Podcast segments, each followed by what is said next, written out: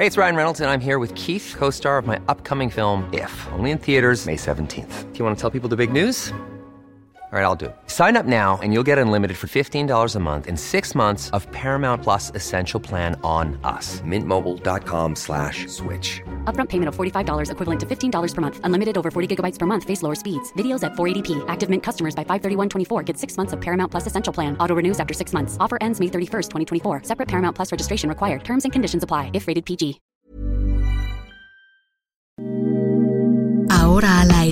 A la una, con Salvador García Soto. Un encuentro del diario que piensa joven con el análisis y la crítica.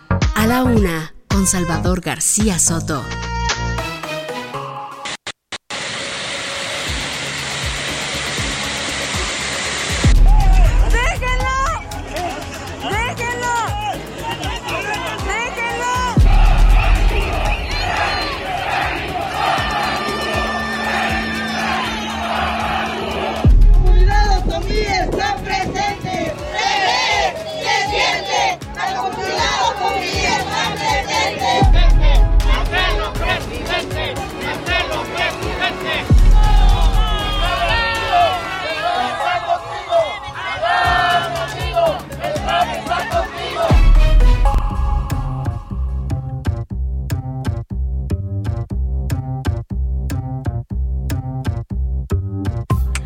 Ya tarde en punto en el centro de la República. Los saludamos con gusto. Estamos iniciando a esta hora del mediodía a la una. Este espacio informativo que hacemos para usted todos los días a esta hora del día.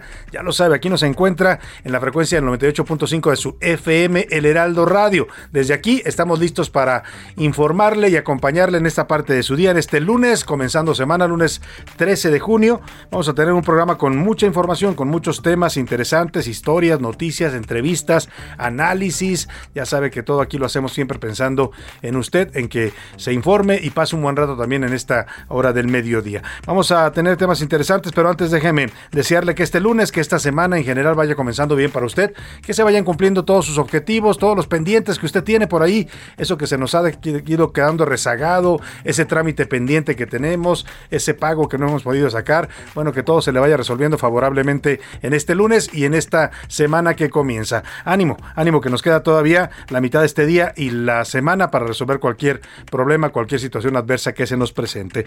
Y vamos a saludar a toda la gente que nos sintoniza, por supuesto aquí en nuestra frecuencia central en el Valle de México, que oiga, qué tormenta la que cayó ayer aquí en la Ciudad de México, en algunas zonas, esta donde nos encontramos aquí, yo los saludo de Insurgentes Sur 1271 en la colonia de, del Valle, por los rumbos de la colonia del Valle, y cayó un tormentón con granizo. Todavía hoy pasa usted y están las calles tapizadas de hierba que tiraron, haga cuenta que se, se deshojaron los árboles por la granizada tan fuerte que hubo. El gobierno no ha limpiado nada, ¿eh? me impresiona eso. En cualquier ciudad del mundo, una ciudad de este tamaño, ya deberían haber pasado las barredoras. Y, y me llama la atención otro fenómeno. La gente en esta ciudad ya no barre ni siquiera la parte de afuera de su casa, ¿eh? Es ahí están los montones de hojas tiradas, la gente no lo limpia, el gobierno tampoco, y haga de cuenta que acaba de llover hace rato. Todavía incluso en algunas partes me tocó viniendo para acá, ahorita para llegar aquí al, al, Heraldo Radio, me tocó ver todavía granizo, ahí hay calles donde todavía está sin derretirse el granizo. En fin, vamos a en este lunes a los temas que le tengo preparados. Cambio de planes, el secretario de Gobernación, Adán Augusto López, dio a conocer que la reunión entre el presidente López Obrador y el señor John Kerry, el enviado especial de Estados Unidos para el cambio climático, va a ocurrir hasta mañana. Se había dicho que hoy vendría el señor John Kerry, pero al parecer hubo un cambio de último momento y mañana será esta visita, está programada para el día de mañana a Palacio Nacional. Tragedia, el viernes pobladores de la comunidad de Papa, Papatlazolco, Papatlazolco en el municipio de Huauchinango, Puebla, lincharon y quemaron viva a una persona. Lo confundieron con un presunto robachico por un rumor en WhatsApp. ¿Y qué cree? Era un funcionario del PAN, un asesor del PAN en la Cámara de Diputados. Le voy a contar esta historia que lamentable de verdad le tocó a este joven, un hombre joven, debe haber tenido unos treinta y tantos años, y lo confundieron con un ladrón, con un ladrón de niños, lo lincharon y lo mataron. Voy a contarle esta historia que vuelve a, a mostrar esta parte pues de la justicia por mano propia, ¿no? donde la gente pues desesperada porque el gobierno no hace nada deciden emprender la justicia terminan en turbas que hacen locuras como esta de asesinar a una persona que ni siquiera era el responsable de lo que acusaban. Y como de película, en Colima un comando robó miles de kilos de oro, plata y zinc. Oiga, dicen por ahí en las redes sociales, la casa de papel, la casa de papel, la serie española se queda chica, pues, o sea, es como un cuento de niños comparado con lo que pasó en Manzanillo, y esto es real, ¿eh? Se robaron contenedores cargados de oro, plata y zinc en el puerto de Manzanillo y nadie vio nada. Las autoridades portuarias, que ahora son de la Marina, ¿dónde estaban? ¿Quién sabe? Nadie se enteró de nada. Le voy a contar de este robo espectacular de oro, plata y zinc allá en el puerto de Manzanillo. Y arrancan como en el hipódromo en el Estado de México. Ayer, ayer arrancó la pelea con todo para rumbo a la elección del 2023 en el Estado de México y también a la presidencial. ¿eh? Morena fue allá a la plaza principal de Toluca, la Plaza de los Mártires. Hizo un evento. Bueno, aquello parecía ya un arranque de campaña. Estuvieron las tres corcholatas oficiales, Claudia Sheinbaum, Marcelo Obrar y Adán Augusto, hubo porras de uno y porras del otro, camiones cargados de gente que llegaban ahí al centro de Toluca, el acarreo al que ya se es habitual en este partido. Es, eh, muchos, decía por ahí el señor Hernán Gómez Bruera, que le mando un saludo, una columna del Universal, se equivocan los que dicen que Morena es el nuevo PRI. Eso es muy simplista decirlo. Pues no, no es el nuevo PRI. Yo nunca he dicho que sea el nuevo PRI, es el viejo PRI. Morena es igualito que el viejo PRI. Lo estamos viendo en este tipo de eventos como el que ocurrió ayer allá en Toluca. Voy a platicarle todos los detalles. En los deportes rápidos y gloriosos, el automovilismo mexicano está en la cima, con un segundo lugar del Checo Pérez en el Gran Premio de Azerbaiyán y el triunfo de Roberto González en Le Mans. Además, eh, con todo y gritos, se fuera Tata, México venció 3 a 0 a Surinam. Oiga, a Surinam, por favor, hágame el favor. Y le batallaron eh, para ganarle a este equipo de ida del Caribe. En la National League de la CONCACAF. En el entretenimiento, Priscila Reyes nos cuenta sobre la salud de Justin Bieber, que anda enfermo y estuvo comunicándose con sus fans este fin de semana, el señor Justin Bieber. Como ve, tenemos un programa variado con mucha información, con muchos temas distintos para estarle comentando, informando y por supuesto también parte del programa se hace con usted, con sus opiniones y con el debate que juntos hacemos de los asuntos de la vida pública de este país. Para eso lo hago las preguntas de este día. Esta es la opinión de hoy. Le tengo dos temas, dos temas interesantes, calientitos, sabrosos para comentar, de esos que ahí se le cuecen uno las habas para eh, comentar. Bueno, uno de estos tiene que ver con el horario de verano. Ya, ya, ya llevamos décadas con el horario de verano. ¿Cómo nos ha costado trabajo? Todavía hay gente que se queja cuando cambian, sobre todo el horario del verano al invierno, que se queja que le roban una hora de sueño. Bueno, pues el presidente López Obrador trae ese tema atravesado desde que era dirigente opositor y hoy lo sacó había estado amenazando con que iban a revisar el horario de verano, con que lo iban a revisar, y hoy anunció en su conferencia mañanera que va a mandar una iniciativa al Congreso de la Unión para terminar de una vez por todas con este horario instaurado en 1996 en el gobierno de Ernesto Cedillo mediante un decreto que se publicó en el diario oficial de la Federación. ¿Usted está de acuerdo que se elimine el horario de verano y que volvamos a los horarios anteriores a 1996? Sí, sí estoy de acuerdo, pues solo me provoca desequilibrio y problemas de salud este horario de verano. No, yo ya me acostumbré y no me afecta en nada. O de plano, yo nací con este cambio de horario, así es que estoy acostumbrado. Y hay una generación que ha crecido, nació y creció con este nuevo horario. El segundo tema también tiene que ver con un comentario que hizo hoy el presidente sobre un tema interesante. interesante. El presidente habla de la crisis de la gasolina en Estados Unidos. ¿Sabe cuánto está el, galón de gasolina?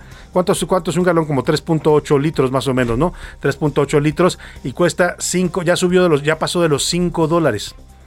Es decir, que el litro de la gasolina allá en Estados Unidos estaría más o menos en 2 o 2 dólares, ¿no? En promedio, un, casi 2 dólares, o sea, 40 pesos el litro, para que se dé usted una idea, ¿no? Imagínese, acá lo andamos pagando en 25, 28, a veces en 30 pesos. Pero bueno, el tema es que a partir de esta, de este, de esta crisis de gasolina en Estados Unidos, el presidente culpa al gobierno de Estados Unidos y a los analistas e inversionistas porque se adelantaron mucho, dijo el presidente, ya andaban diciendo, ya no, ya no invirtieron en petróleo porque ya estaban, ya están pensando en los autos eléctricos.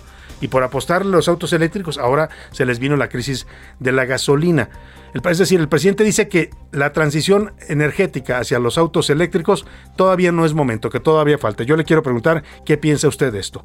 ¿Es momento o no es momento de dar pausa ya a los autos eléctricos y dejar atrás el uso de la gasolina y combustibles fósiles y contaminantes? Sí, esa es la tendencia mundial y debe invertirse ya en, en los autos eléctricos y en energías limpias. No, todavía no es tiempo, se debe seguir usando autos de gasolina o de plano yo ni auto tengo, así que ni me va ni me viene el tema, ¿no? Aunque a todos nos afecta porque también se trata del transporte público, que también ya la tendencia es que sea eléctrico. 5518 41 51 99 es el número donde nos puede contactar, puede hacerlo mensaje de texto o de voz. Aquí ya sabe que de cualquiera de las dos formas su opinión cuenta y sale al aire. Así que vámonos al resumen de noticias, porque esto como el lunes y como la semana ya comenzó. Por las nubes. Al igual que en los alimentos, la inflación en los materiales para construcción tampoco da tregua y avanza a todo galope, al reportar alzas de al menos 10% durante abril y mayo. Bajo fuego. El edificio de la Secretaría de Obras de la Ciudad de México quedó gravemente dañado debido a un fuerte incendio que se registró este domingo. Irresponsable. Cuatro personas resultaron lesionadas luego de que el conductor de un automóvil deportivo que iba a exceso de velocidad se estrellara contra un local en la colonia María del Carmen en la alcaldía Benito Juárez. Procesado. Víctor Manuel Garcés Rojo, exdirector jurídico de la cooperativa de Cruz Azul, fue vinculado a proceso por su posible participación en la comisión del delito de falsedad ante las autoridades. Adiós. La alta comisionada de la ONU para los Derechos Humanos, la chilena Michelle Bachelet, anunció este lunes en Ginebra que no se presentará para un segundo mandato cuando el presente termine el 31 de agosto. La tarde con 10 minutos, vamos a la información. El encuentro eh, que estaba previsto para hoy, así se había anunciado desde la semana pasada, la visita del señor John Kerry, la segunda, tercera visita que realiza a México en los últimos meses. Eh, estuvo ya en Palacio Nacional, eh, en este año sería la tercera vez que viene a Palacio Nacional. El año pasado estuvo también una vez visitando Chiapas, si mal no recuerdo, un evento que tuvo allá en Palenque, Chiapas. Así es que, pues, lo mandan con mucha frecuencia de la Casa Blanca el señor John Kerry y no es un tema menor porque estamos hablando, pues, del cambio climático.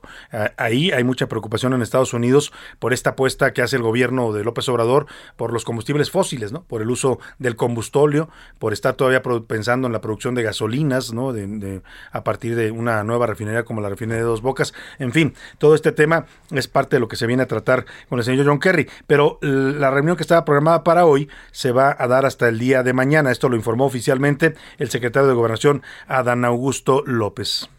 ¿Alguna actividad con el presidente esta mañana? Porque Kerry no ha llegado, ¿sí? Él dijo no, que Kerry es mañana. ¿Eso no es mañana, hoy? ah, oiga, ¿y el día de hoy? Kerry es mañana, dijo el señor Adán Augusto López, es decir, que no va a ocurrir hoy este encuentro, sino hasta el día de mañana. Ya estaremos informando y más adelante vamos a hablar también de Adán Augusto López, el secretario, ¿eh? porque ayer en el evento este que hizo Morena en Toluca, todo un despliegue de fuerza el que mostró Morena con rumbo a las elecciones del 2023 en el Estado de México en Coahuila, pero también hacia la grande. ¿eh? Prácticamente muchos dijeron, a ver, ya arrancó su campaña presidencial eh, Morena ayer, ¿eh? porque metió a los tres, a las tres corcholatas, los tres hablaron, y en ese evento llamó mucho la atención la presencia, pues no solo de los tres aspirantes presidenciales, estaban todos los gobernadores de Morena, los que ya han ganado, los que ganaron el pasado domingo, los congresistas, eh, los alcaldes, era todo un despliegue de fuerza, llenaron el zócalo, decenas de camiones y muchos de los camiones venían de Tabasco y venían a apoyar a Dan Augusto López. Ayer quedó la sensación flotando ahí en el ambiente de que las cosas se están moviendo, ¿eh? las corcholatas se mueven, no están estáticas, ¿no? Hace mucho, hace tiempo o hace algunos meses, un par de meses todavía, muchos creían que Claudia Sheinbaum era la corcholata que iba despegando, ¿no? Impulsada por el dedo del presidente, así ya sabe usted, si ha jugado usted con las corcholatas, ¿no? Es que las pone en el piso y les va, las va empujando con el dedo, bueno, pues así más o menos las empuja el presidente con su dedo, ¿no? El dedo elector y, y, la percepción general era que Sheinbaum era la corcholata favorita la que iba más adelante, luego por ahí atrás Marcelo Ebrar, y luego después cuando incorporan a Dan Augusto, pues todos decían, es el caballo negro, es el caballo negro, pero no se veía claro. Ayer, ayer se empieza más o menos a ver claro que parece que hay un nuevo favorito. ¿eh? Adán Augusto se ve mucho más mm, fuerte en este evento, con la presencia de gente acarreada desde Tabasco, incluso que la jefa de gobierno y que el propio Marcelo Ebrard. Los propios morenistas ayer me comentaban esto, oye, parece que todo va moviéndose a favor de Adán Augusto, y es que Morena prácticamente arrancó ya la sucesión, la disputa por la sucesión presidencial del 2024 con escala, porque ese es el tema, hay que hacer escala primero en el 2023 en el Estado de México, que no es menor, estamos hablando de la entidad con más votos a nivel nacional, el que más el padrón más grande tiene, y luego Coahuila, que Coahuila no tiene tantos votantes, pero Coahuila es como una espinita clavada que trae el presidente eh, con Morena, porque no han podido ganarle a los peristas en Coahuila. Entonces, pues el evento fue prácticamente una demostración de fuerza, no escatimaron recursos, no escatimaron acarreo, no escatimaron un enorme templete, sonido, todo lo que significa este tipo de mítines. Y bueno, desde ahí eh, dijo Mario Delgado que van a hacer dos encuestas para elegir a su candidato a la presidencia. Y los actos anticipados de campaña y el respeto a la ley electoral, pues ese ya sabemos que no le importa mucho ni a Morena ni al presidente López Obrador. Mica nos platica ayer del despliegue de fuerza de Morena en Toluca. Algunos le llamaron hoy, bueno, así le puse yo en, el, en la columna Serpientes Escaleras, el madruguete de Toluca. Y luego le voy a platicar la otra parte de la columna, que es una reunión que convocó Peña Nieto en Madrid. ¡Que viva nuestro movimiento! Con un mensaje de unidad, las corcholatas del presidente Andrés Manuel López Obrador preparan el terreno para las elecciones en el Estado de México en 2023 y las presidenciales en 2024. Desde muy temprano, simpatizantes de Morena se dieron cita en explanada del Teatro Morelos en Toluca para asistir a este evento que se llamó Unidad y Movilización para que siga la transformación. Ahí la jefa de gobierno pugnó por la unidad y dijo que no hay nada por encima de los intereses del pueblo que estamos más unidos que nunca, que nada personal está por encima de los intereses sagrados del pueblo de México. Mientras que Marcelo Ebrard habló sobre suelo parejo y respeto al pueblo. Si no nos dividimos y no nos confundimos, vamos a vencer en el Estado de México, vamos a vencer en Coahuila y vamos a vencer en 2024. La tercera y más reciente de las corcholatas, el secretario de Gobernación Adán Augusto López pronunció un mensaje en la misma tónica. Es el tiempo de la transformación del país y eso solo será posible si vamos unidos, si vamos todos juntos. Con estos discursos y con el apoyo de la gente para su presidenciable favorito, terminó este evento, con lo que muchos llamaron actos anticipados de campaña. Marcelo presidente, Marcelo presidente. Para A la Una con Salvador García Soto, Milka Ramírez. Pues así estuvo, ya escuchó usted los gritos. Falta un año para la elección en el Estado de México, literalmente un año. No son los tiempos todavía electorales, el proceso formal empieza hasta noviembre, octubre de este año. Pero pues Morena trae prisa, ¿no?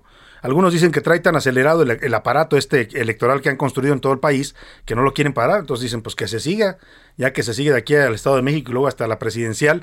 Y ayer lo, que llamó la atención en este evento, ahí estuvo Claudia Sheinbaum, estuvo Marcelo Ebrard, estuvo el señor Adán Augusto, los tres hablaron. Llamó mucho la atención su mensaje, su llamado a la unidad.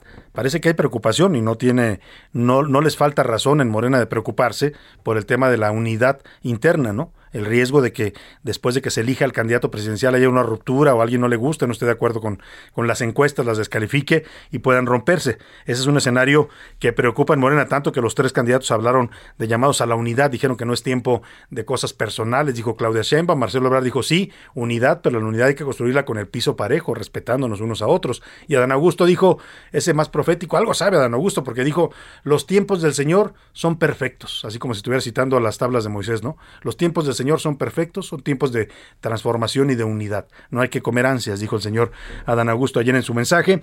El tema es que le decía, el gran ausente fue el líder morenista del Senado, Ricardo Monreal.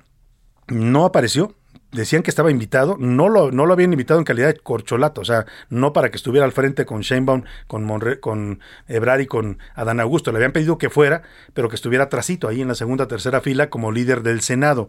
Pues parece que Monreal decidió mejor no ir, no fue a la invitación que sí le hicieron para acudir, porque no lo querían ahí como precandidato presidencial, como él se ha autodestapado, y se fue mejor a, un, a celebrar el Día del Zacatecano, a un evento organizado por el gobierno de Zacatecas aquí en la Ciudad de México. Estuvo visitando la rotonda de los hombres ilustres en, el Panteón de Dolores, en el Panteón de Dolores, en donde visitó la tumba de un zacatecano ilustre, el señor Ramón Velar, del gran poeta mexicano, y luego de ahí se fue a la iglesia de San Hipólito, ahí donde está eh, San Juditas Tadeo, ¿no? Ahí donde va la gente a pedirle las causas perdidas, las causas difíciles, ahí fue Monreal.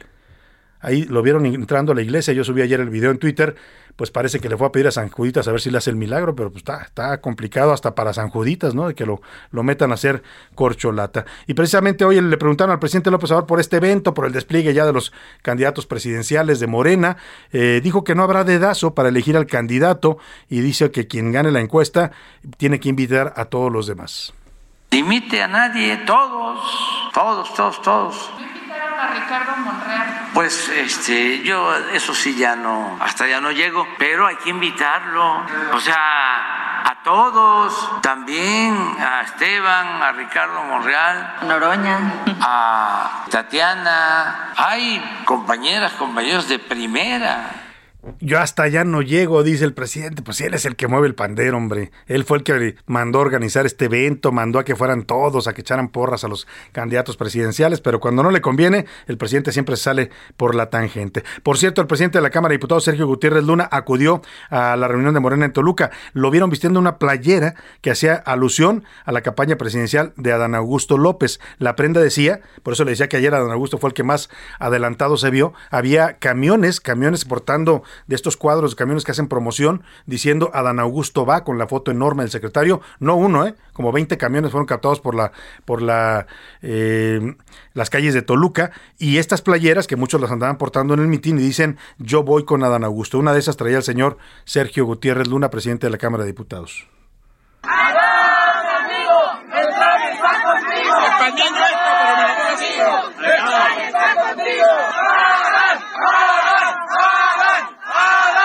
Bueno, pues ya entrados, ya entrados en el tema, ahí en el mitin anunció Mario Delgado que algo que ya había comentado yo el, sábado, lo, sacaba en las serpientes escaleras, les urge ya poner candidato en el Estado de México. Ayer ahí estuvieron, el mitin era también para eso, aunque se fueron más por la, el tema presidencial, estuvieron Delfina Gómez y Horacio Duarte.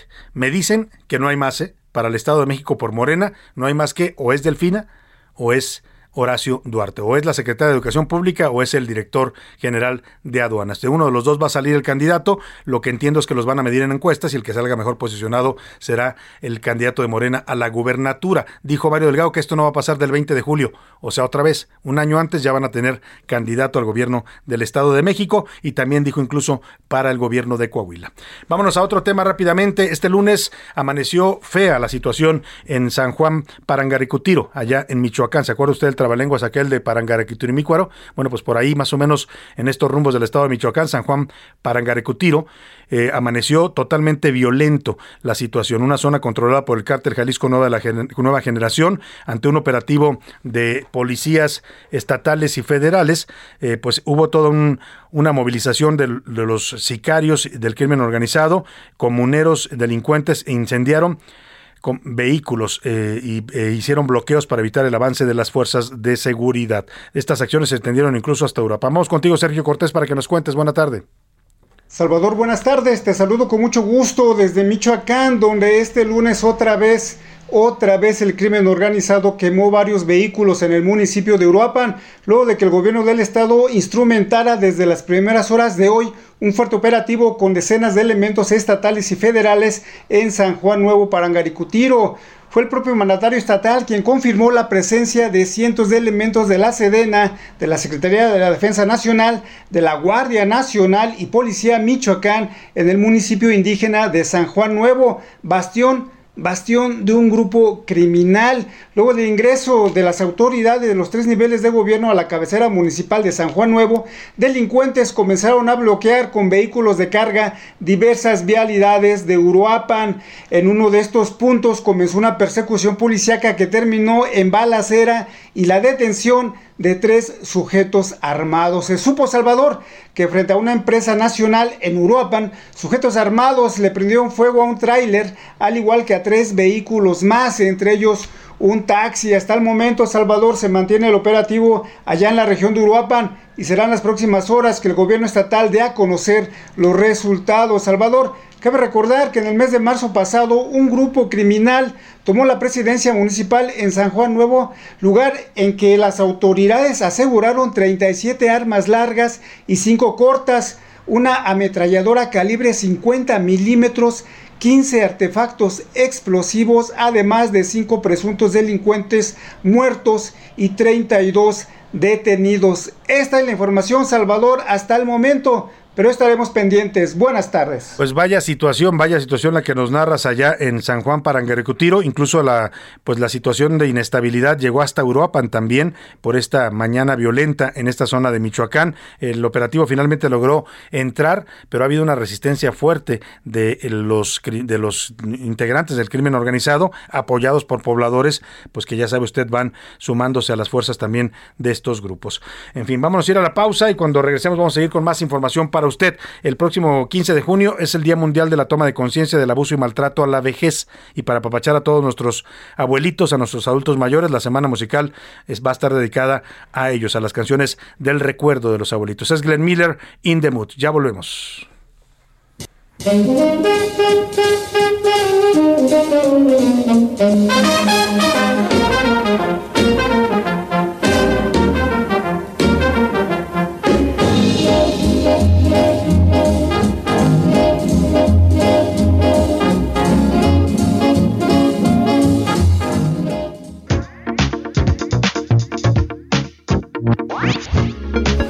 Heraldo Radio, con la H que sí suena y ahora también se escucha. Sigue escuchando A la Una con Salvador García Soto. Ahora, la rima de Valdés o de Valdés la rima.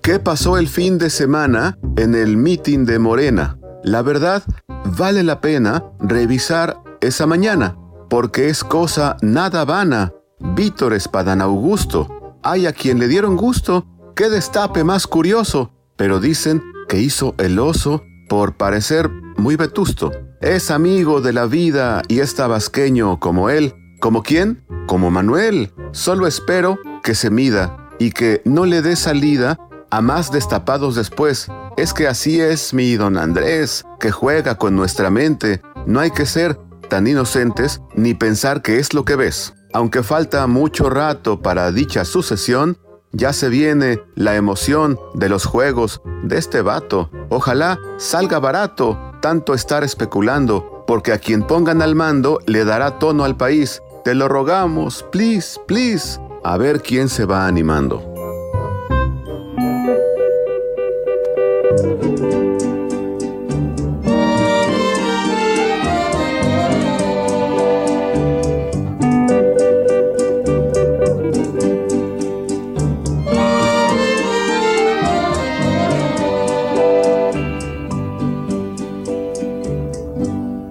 Pasaste a mi lado con gran indiferencia. Tus ojos ni siquiera voltearon hacia mí. Te vi sin que me vieras, te hablé sin que me oyeras y toda mi amargura se ahogó dentro de mí. Me duele hasta la vida saber que me olvidaste, pensar que ni desprecios merezca yo de ti una de la tarde con 32 minutos. Estamos regresando con esta gran canción llamada 100 años del señor Pedro Infante. Eh, una canción escrita por Rubén Fuentes y Alberto Cervantes. La versión de 1953 con el ídolo del pueblo es una de las favoritas. Y esta semana se la vamos a dedicar a la música del recuerdo, la música de los abuelos, porque el 15 de junio se conmemora el Día Internacional contra el abuso y maltrato hacia los adultos mayores. Así es que aquí los vamos a papachar a todos los adultos mayores con esta música que tanto les gusta me duele toda la vida saber que me olvidaste, pensar que ni desprecios. A la una, con Salvador García Soto. Y a propósito del acto de Morena, hay declaraciones que está formulando el señor Ricardo Monreal. Ayer les le platicaba que fue pues el único ausente, ¿no? No lo invitaron, pero la verdad que pues le pusieron condiciones. O sea, le dijeron, tú vas, pero vas a estar ahí en segunda fila, en tercera fila. No vas con los aspirantes presidenciales porque el presidente no te quiere, no, no eres corcholata. Pues aunque el presidente diga que sí, le preguntan, no, no, no hay que limitar a nadie. Pero la realidad es que pues la instrucción del presidente es que ya son 13. Y ahí todos los días menciona que si Tatiana, que si sí, claro. O sea, puede mencionar a Juan de las Pitas. Un día esto me va a decir hasta que yo soy corcholata o no sea cualquiera, ¿no? Pero la verdad, la verdad es que son tres. Y ahí están, los vimos ayer. Y esto ya es oficial, ¿eh? Ya lo de ayer es una especie de pre, pre precampaña presidencial de Morena y los presentan a los tres aspirantes. Y le decía que Monreal se fue a hacer sus propias actividades, andaba celebrando el Día Zacatecano, fue a visitar la tumba de Ramón López Velarde, que están cumpliendo 100 años, por cierto, de su natalicio, un gran, gran poeta y poeta mexicano, y pues hasta la iglesia de San Juditas fue a dar. Le dio conferencia hace unos minutos Ricardo Monreal y critica este evento de su partido Morena en Toluca, lo califica de actos anticipados, anticipados de campaña, lo cual es un delito según la ley electoral. de pues ayer fue acto anticipado? Dice, dice el órgano jurisdiccional, el principio de prohibir los actos anticipados de campaña es para garantizar el principio de equidad en la contienda, para evitar que una opción política dentro de un partido o dentro del régimen de partidos se beneficie con una ventaja indebida. Ahí está Monreal diciendo que pues la ley es muy clara, ¿eh? la ley electoral es muy clara, no se puede hacer campaña antes de los tiempos marcados por la ley. El proceso electoral del Estado de México empieza en noviembre de este año. O sea, y Morena está adelantando cuatro meses, cinco meses antes ya hizo un, mitin y hasta incluso de la presidencial, ¿eh? la presidencial empieza en noviembre del 2023. O sea, y lo que dice Monreal es, la ley es muy clara, estos son actos anticipados de campaña y está prohibido porque un partido puede tomar ventaja. Le preguntaron los, los reporteros después si va a denunciar, si va a presentar una denuncia por esta, esta violación a la ley de su partido. Dijo que no, que no la va a presentar porque quiere llevar la fiesta en paz. Ya se viene el señor Monreal. Yo no voy a denunciar a nadie quiero llevar la fiesta en paz. Sí, pues más le vale, porque ya de por sí lo traen enfriado desde Palacio Nacional, ¿no? Hace un año, hace un año, se acaba de cumplir hace unos días, exactamente un año, que Monreal no es recibido por el presidente López Obrador. Después de que lo invitaba todos los jueves ¿eh? a desayunar chilaquiles, decía Monreal que lo invitaba a desayunar y a ver, por supuesto, los temas del Senado. Un año de frío total entre el inquilino de Palacio y Monreal, que tienen 23 años caminando juntos, imagínese y aún así el presidente le retiró, como dicen, hasta el saludo. Y oiga, le decía que esta reunión de Morena también tiene una lógica, no solo es ganar, o sea, no solo es el madruguete, pues, ¿no? Dice un dicho que no por mucho madrugar se amanece más temprano, pero también hay otro que dice, al que madruga Dios lo ayuda. El tema es que esta, esta, este evento del, del, domingo, de ayer, en Toluca, fue una respuesta, ¿eh? porque el lunes pasado, el lunes 6 de junio, en Madrid, Hubo una reunión de priistas, nos dicen del Estado de México. Nos dieron por lo menos dos nombres de asistentes. La reunión la convoca el expresidente Enrique Peña Nieto. Se ven allá en el barrio, en el barrio es un decir, ¿eh? es un fraccionamiento de lujo, de los más lujosos de Madrid. Eh, un, un barrio de lujo, pues se puede decir, en donde vive Peña Nieto. Se llama La Moraleja. La Moraleja se llama este, este barrio, y ahí hasta ahí ya se vio llegar a César Camacho, eh, gobernador del Estado de México, es dirigente nacional del PRI también, y Alfonso Navarrete Prida, otro, eh, bueno, ex procurador de la República, también mexiquense. Nos dicen que hubo otros más, no tenemos los nombres confirmados, pero eh, se reunieron para hablar qué van a hacer para el Estado de México, cómo va a enfrentar el PRI, el PRI al aparato de Morena, cómo va a evitar pues que los arrasen y que se queden también con Morena y qué tanto pues apoyar, dicen a Alfredo del Mazo para que no vaya a ser pues la, graciosada que están haciendo ahora los priistas, ¿no? Que cuando va a ser la elección, pues dicen, no, yo no pude hacer nada, ¿no? Me ganaron y acaban de embajadores, de cónsules, ¿no? O sea, le regalan pues el Estado a Morena al presidente López Obrador. Eh, ¿Cómo evitar eso? Es parte de lo que se trató en esta reunión convocada por Peña Nieto. La información llegó hasta acá por vía de las fuentes de inteligencia federal y dicen que desde Palacio Nacional salió la orden para que se organizara ipso facto, se organizó esta misma semana el evento que vimos el jueves en, eh, perdón, el domingo en Toluca, pues para dar respuesta y para decir, a ver, si nos quieren madrugar los periodistas, nosotros les madrugamos primero. Oiga, y esto que le voy a contar es una historia de terror, de terror que habla además de un país en donde no solo prevalece la ignorancia, lamentablemente en muchas comunidades del país prevalece también estos fenómenos de ignorancia, de fanatismo, pero también es otro, otra, otra, hay otra explicación, y es la ausencia de autoridad. Cuando no hay autoridad, cuando los gobiernos municipales, estatales o federales se hacen de la vista gorda, ahorita le voy a compartir un video que me encontré ahora que el presidente anda diciendo que me prueben eso de que yo tengo arreglos con el narco. Hay un video eh, publicado en una zona de Guerrero donde está un convoy del ejército parado y frente a él pasan como 20 camionetas de hombres armados con armas de alto calibre, calibre 50, todos eh, los, los, tipos vestidos con trajes eh, militares, porque ya ve que ahora dijo el secretario de la Marina que se roban los trajes de la Marina, ¿no? Que algunos marinos se corrompen y venden los trajes a los, a los criminales.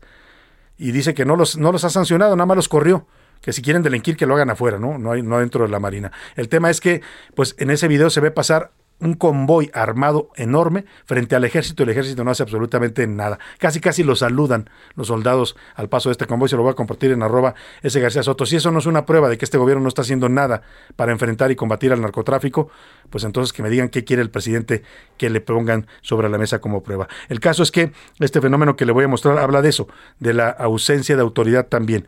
Eh, ocurrió en la comunidad de Papatlazolco, en Huauchinango, Puebla.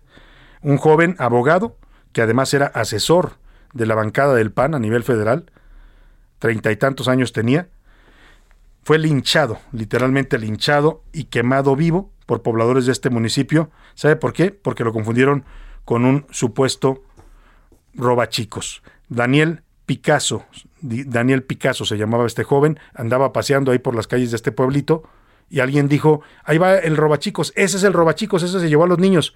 Y la turba enardecida, sin entender razones. Evidentemente él gritaba que él no había sido, que él era, que él trabajaba en la Cámara de Diputados, nada le valió, lo quemaron, lo lincharon allá en Puebla. Vamos contigo, Claudia Espinosa, para que nos cuentes. Muy buena tarde. Te saludo con gusto a ti y a todos los amigos del auditorio para darte a conocer que el hombre que falleció producto de un linchamiento en el pueblo mágico de Huachinango durante el fin de semana trabajaba como funcionario de la Cámara de Diputados.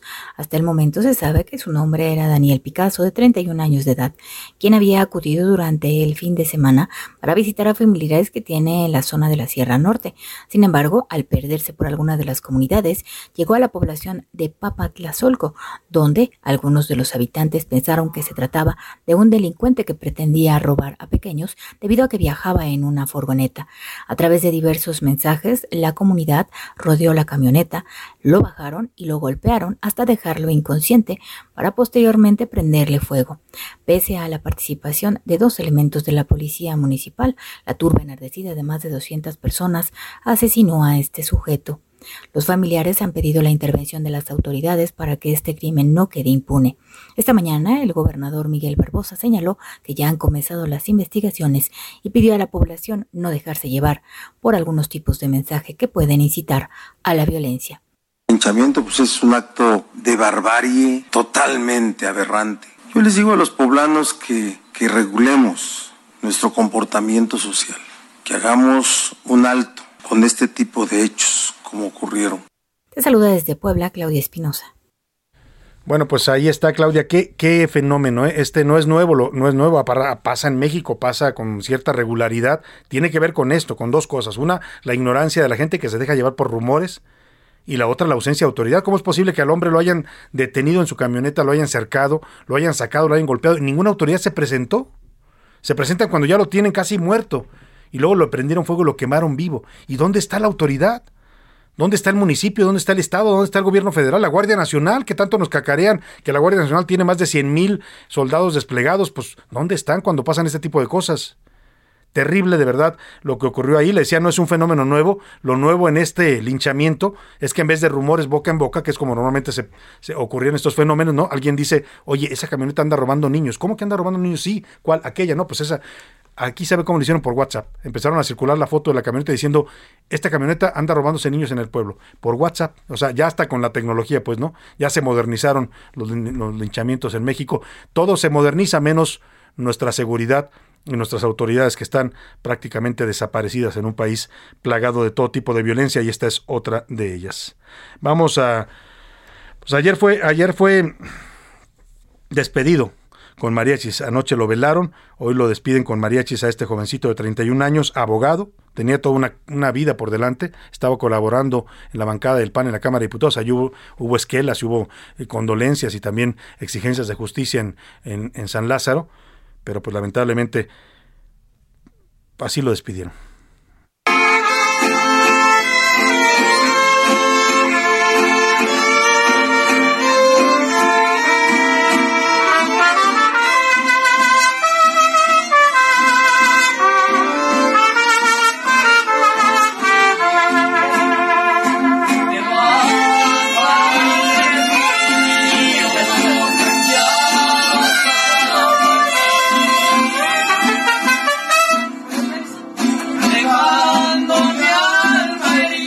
Bueno, pues así lo despidieron a este jovencito Daniel Picasso, lo van a sepultar, me están diciendo aquí, en el Panteón de San Nicolás Tolentino, en Iztapalapa, donde él radicaba, había ido a ver a familiares allá a Puebla, pero mira, se ha vuelto totalmente a veces peligroso salir en este país a algunos lugares, ¿eh? porque no sabe usted lo que le pueda pasar, o es el crimen organizado, o es en este caso una turba que actúa con total impunidad y ahora sí van a investigar a ver quiénes fueron los responsables, pero yo vuelvo a preguntar dónde estaba la autoridad mientras linchaban y mataban a golpes a este joven totalmente inocente allá en eh, se me fue el nombre, ahorita se lo digo, no está fácil, Papatlazolco, Papatlazolco, Puebla, ahí en la zona de Huachinango. Bueno, pues vámonos a otro tema importante. A la una, con Salvador García Soto. Oiga, y le comentamos aquí la semana pasada de este caso que se produjo allá en Jalisco, donde se presentó este pues eh, caso de la viruela del mono, ¿no? Este joven, este sujeto estadounidense que llegó procedente de Europa y luego viajó a Puerto Vallarta, lo detectaron, lo internaron, estaba internado en un hospital y el señor se escapó. Se escapó y abordó un avión así contagiado de viruela del mono. Este sábado el subsecretario de Salud Hugo López Gatel informó que el Instituto de Diagnóstico y Referencia Epidemiológicos informó sobre otro segundo caso de viruela sísmica o viruela del mono aquí en la Ciudad de México. Dijo en su cuenta de Twitter el señor López Gatel, el paciente se encuentra estable, recibe atención médica y se establecieron las medidas de aislamiento y control. En tanto, en Jalisco, autoridades de salud confirmaron otros dos casos sospechosos de viruela del mono, uno en Puerto Vallarta y otro más en Zapopan, Jalisco. Vamos contigo, Mayeli Mariscal, allá en Guadalajara, para que nos cuentes. Buena tarde. Muy buenas tardes, así es, pues un hombre de 40 años eh, de origen extranjero de Toronto, Canadá, residente ya en Puerto Vallarta, es uno de los casos eh, ya eh, que se confirman con viruela del mono. Se enviaron ya las pruebas también al INDRE en espera del diagnóstico y el otro caso se trata de una mujer de 23 años residente en Zapopan. Ella tuvo interacción con personas extranjeras y eh, pues también están en espera de que se confirme. Por lo pronto las autoridades ya han tenido contacto y han revisado a cerca de 80 personas quienes pudieron estar en contacto con esta con el paciente cero, el extranjero que huyó a Dallas, Texas, y por lo pronto también se mantiene el laboratorio eh, de salud pública en Puerto Vallarta y la invitación a todas aquellas personas que eh, pudieran haber estado en contacto y presenten algún tipo de síntomas a acercarse a las autoridades sanitarias. Esa es la información. Muchas gracias, Mayeli Mariscal. Pues dos casos ya en Jalisco, otro aquí en la Ciudad de México. Hay que empezar a cuidarse con este tema de la viruela del mono. Hay que estar atentos sobre todo a los síntomas. Ahora le voy a pedir a José Luis Sánchez que nos repita los síntomas de la viruela del mono para que usted esté atento. Puede darle a cualquier persona de cualquier edad. Aquí no hay eh, eh, grupos vulnerables. Todos estamos expuestos al contagio porque además es una enfermedad muy contagiosa como una viruela. Pues sí se requiere que haya contacto físico, es decir, que usted esté muy cerca de la persona, que lo abrace, lo toque, pero bueno, yo le decía, pues aquí en el en cualquier día en el metro, en Metrobús, pues usted lo van a tocar 20, 20 o mil personas, ¿no? Entonces hay que tener mucho cuidado con estos síntomas. José Luis Sánchez, cuéntanos. Así es, eh, los síntomas iniciales, Salvador, eh, buenas tardes, buen lunes, eh, inician con fiebre, con dolores de estos que le llaman dolores de rompehuesos, estos que están asociados con la fiebre precisamente en los huesos. después viene dolores de cabeza, dolores corporales y bueno, ya en las a, la mitad de la instancia vienen estos arpullidos, Salvador. Estos arpullidos que es el momento más contagioso de la enfermedad y bueno, pues de ahí a la cuarta, de ahí hasta las cuarta semana continúan estos brotes en prácticamente todo el cuerpo, pero sobre todo en las partes donde hubo este primer contacto con la persona infectada. Pues hay que estar muy atentos a estos síntomas y acudir de inmediato al, eh, al médico para pues cualquier riesgo de esta viruela del mono que ya está aquí entre nosotros. Vamos rápidamente a otros temas importantes para analizar lo que vimos este fin de semana, este acto de Morena que el propio Ricardo Monreal está diciendo que es un acto anticipado de campaña, lo dice un morenista, eh, en todo caso pues es un despliegue de fuerza en donde presentan a sus precandidatos presidenciales, en donde hablan también de la gubernatura mexiquense que viene el próximo año, un año antes de la gubernatura del Estado de México y dos años antes de la lucha por la presidencia. Para analizar este tema, le agradezco mucho que nos tome esta llamada a Ricardo Rafael, analista político, también columnista en varios espacios, conductor de distintos programas también de televisión y de radio. Querido Ricardo, qué gusto escucharte y saludarte. Buenas tardes. Queridísimo Salvador, me da más gusto estar contigo, estar con tu audiencia. Saludos. Oye, Ricardo, ¿cómo viste este evento ayer? ¿Cómo interpretarlo? Pues dos años antes de la, de la elección, de la sucesión presidencial y un año antes de las elecciones en el Estado de México. Pues mira, bien dice el lugar común, que dime de qué presumes y te diré qué es lo que te duele. el, despliegue presuntuoso, hay que decir, del, del sábado eh, ahí en Toluca, cuyo pretexto es el arranque eventualmente de las campañas electorales para el 2023, pero hay que decirlo, solo es un pretexto.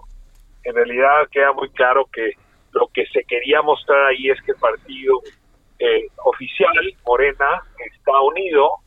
Bueno, el despliegue fue impresionante. Vinieron todas las gobernadoras, gobernadores, futuras gobernadoras y gobernadores, líderes congresionales, secretarios de Estado, secretarias. Fue muy impresionante. Entonces, en efecto, fue un gran acto de unidad que sí me recuerda un poco, no te voy a negar a otros actos de unidad que el Partido Revolucionario Institucional estrenó en la historia política de nuestro país. Sí. Ahora, dicho esto, Salvador, pues uh, la idea era sobre todo garantizar que los potenciales candidatos o candidatos a la presidencia del 2024 pues no se fueran a rajar, ¿no? No se vayan a salir del partido en medio. Y fue muy interesante, no sé tú cómo lo viste, la diferencia en los discursos entre Claudia Sheinbaum por un lado, Augusto López y Marcelo Ebrard, porque pues en efecto fueron discursos bien distintos. ¿eh? Sí. Eh, el de Adán Augusto López, muy religioso, ¿no? Eh, sí, los tiempos del Señor, ¿no? los tiempos, ¿no? Qué cosa. Sí, sí, sí, bíblico. Y, es una frase del eclesiastés, ¿no? Este, pero yo creo que ahí Adán Augusto López, pues en realidad hablaba de otro señor, el que vive en el Palacio Nacional. sí, sí. Seguro hablaba de eso. Es un presidente como el señor y el señor conoce los tiempos. A mí me asusta un poco. ¿Será que soy de otra generación, Salvador? Pero sí, me deja un poco. Pero, ¿cómo no? Oye, y en lo que sí coincidían los tres, como dices tú, cada uno con su estilo, cada uno con un discurso distinto, pero coincidían los tres en este llamado reiterado a la unidad, Ricardo. Y esto parece que, pues, tiene que ver con el, el temor que hay interno en Morena, el riesgo que saben que hay de una fractura. Sí, ahora, eh, yo creo que, a, ver, tanto a Dan Augusto López como Claudia Sheinbaum, lo que reconoció es que la unidad pasa por subordinarse a los tiempos del Señor o a los tiempos del proyecto. Sí creo que Marcelo Ebrard dio un discurso distinto, porque él lo que dijo, y es mucho más racional, más cerebral, que es el estilo de liderazgo de Ebrard, ¿no? Lo que dijo es, a ver, la unidad se mantiene siempre y cuando haya condiciones de suelo parejo. Porque, a ver, si a mí me dicen que no hay suelo parejo y además me tengo que aguantar con la decisión del Señor, pues ahí no va a haber unidad. O sea, la respuesta de Abraham muy fuerte. Es una unidad condicionada a condiciones materiales de, de, igualdad. Claro. Eh, pero pensemos ahora en las crónicas que se han hecho, Salvador, donde vemos que hubo recursos para las mantas que se colgaron de los puentes allá en el Paseo Toyocan y también en parte de la carretera apoyando a Claudia, ¿no? Y luego espectaculares apoyando a Dan Augusto López. Pues uno se pregunta si son sus militancias y sus eh, apoyos quienes financiaron ese, esas carteleras y esos ah, anuncios. Versus Ebrar, que pues no pareciera que está utilizando recurso público ni de ningún otro tipo para apoyarse. Y claro, y eso uno se pregunta si en efecto va a haber suelo parejo o esto ya está decidido. A ver, ayer algunos morenistas mm, eh, comentaban, Ricardo, y lo, decían en corto, evidentemente no lo declaran, pero, pero dicen que les quedó la sensación en este evento que, que, el favoritismo de Palacio, que mucho tiempo se pensó estaba del lado de Claudia Sheinbaum, o así se veía y se expresaba además en actos públicos, pues que ahora se va como moviendo y que parece que el nuevo favorito pues es de Tabasco y, y como dices tú, tiene nombre bíblico. Pues sí, a todos les, ah, gritaban a presidente, presidente, presidenta, presidenta. Creo que ayer la clave fue el anuncio del método, ¿no? O sea, lo que Mario Delgado advirtió es que en esta fecha, dentro de un año, se va a celebrar una encuesta. Ahora, la pregunta es si los tres van a tener condiciones parejas para ganar esa encuesta, o si el presidente va a inclinar con actos, no, no solamente con sospechas y rumores, ¿no? Sí. Sino con recursos, que no solamente son económicos, ¿eh? simbólicos, espaldarazos, apoyos o, golpes, ¿no? Eh, zapes, este, regaños. Y ahí es donde está la pregunta, si el presidente va a permitir que compitan por la libre y con, con, ah, digamos, dueños de sus propias ah, eh, posibilidades para ganar esa encuesta o no. Y esa moneda yo creo que todavía está echada al aire. Ahora, lo que les dijo Ebrard ayer fue muy claro. Si no hay suelo parejo, yo no me voy a quedar. Claro, es una amenaza, es una advertencia, ¿no? Es una advertencia, sí, lo está diciendo. Sí, usted no puede pedir las dos cosas, no pueden pedir unidad y que no haya suelo parejo. A nadie se lo podrían pedir en toda honestidad. Pues querido Ricardo Rafael, como siempre agradecemos mucho tu análisis, eh, tu punto de vista siempre agudo e informado. Te agradezco mucho, un abrazo. Un abrazo con gran respeto, Salvador. Igualmente. Muy buena tarde, Ricardo Rafael, analista político, conductor de radio, de televisión, un hombre muy completo, además de, eh, pues ser también un gran académico, también hace buen periodismo. Vámonos a la pausa y lo voy a dejar con Ray Conniff, When Your Heart is on Fire, o Cuando hay fuego en tu corazón, el humo se te mete en los ojos. Seguimos homenajeando a la música del recuerdo a todos los adultos mayores. Volvemos a la segunda hora de la luna.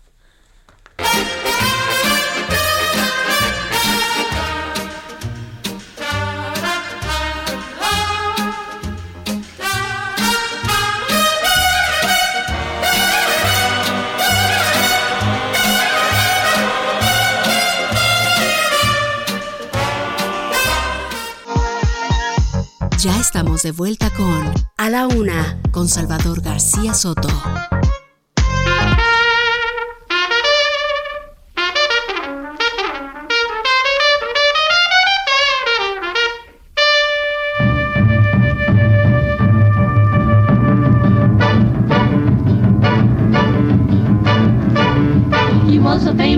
Man from out Chicago way. He had a boogie style that no one else could play. He was the top man at his craft. But then his number came up and he was gone with the draft. He's in the army now, a blowing reveille. He's the boogie woogie bugle boy of Company B. They made him blow a bugle for his Uncle Sam. It really brought him down because he couldn't jam. The captain seemed to understand. Because the next day the cap went out and drafted a band, and now the company jumps when he plays reveille. He's the boogie woogie bugle boy of Company B.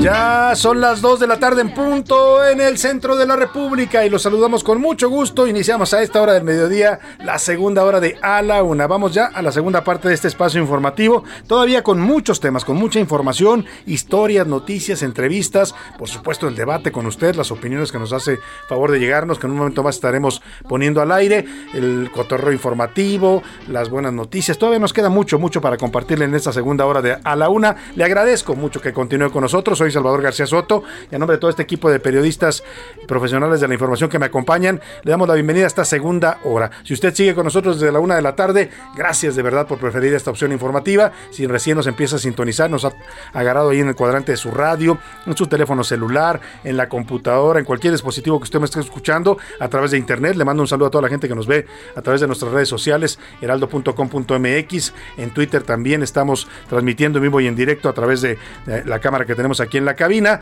Bueno, pues vamos a tener todavía mucho más para usted, pero por lo pronto hemos regresado con este ritmazo. Se llama el Boogie Woogie del chico del ritmo de la trompeta. Así se traduce Boogie Woogie Boogle Boy.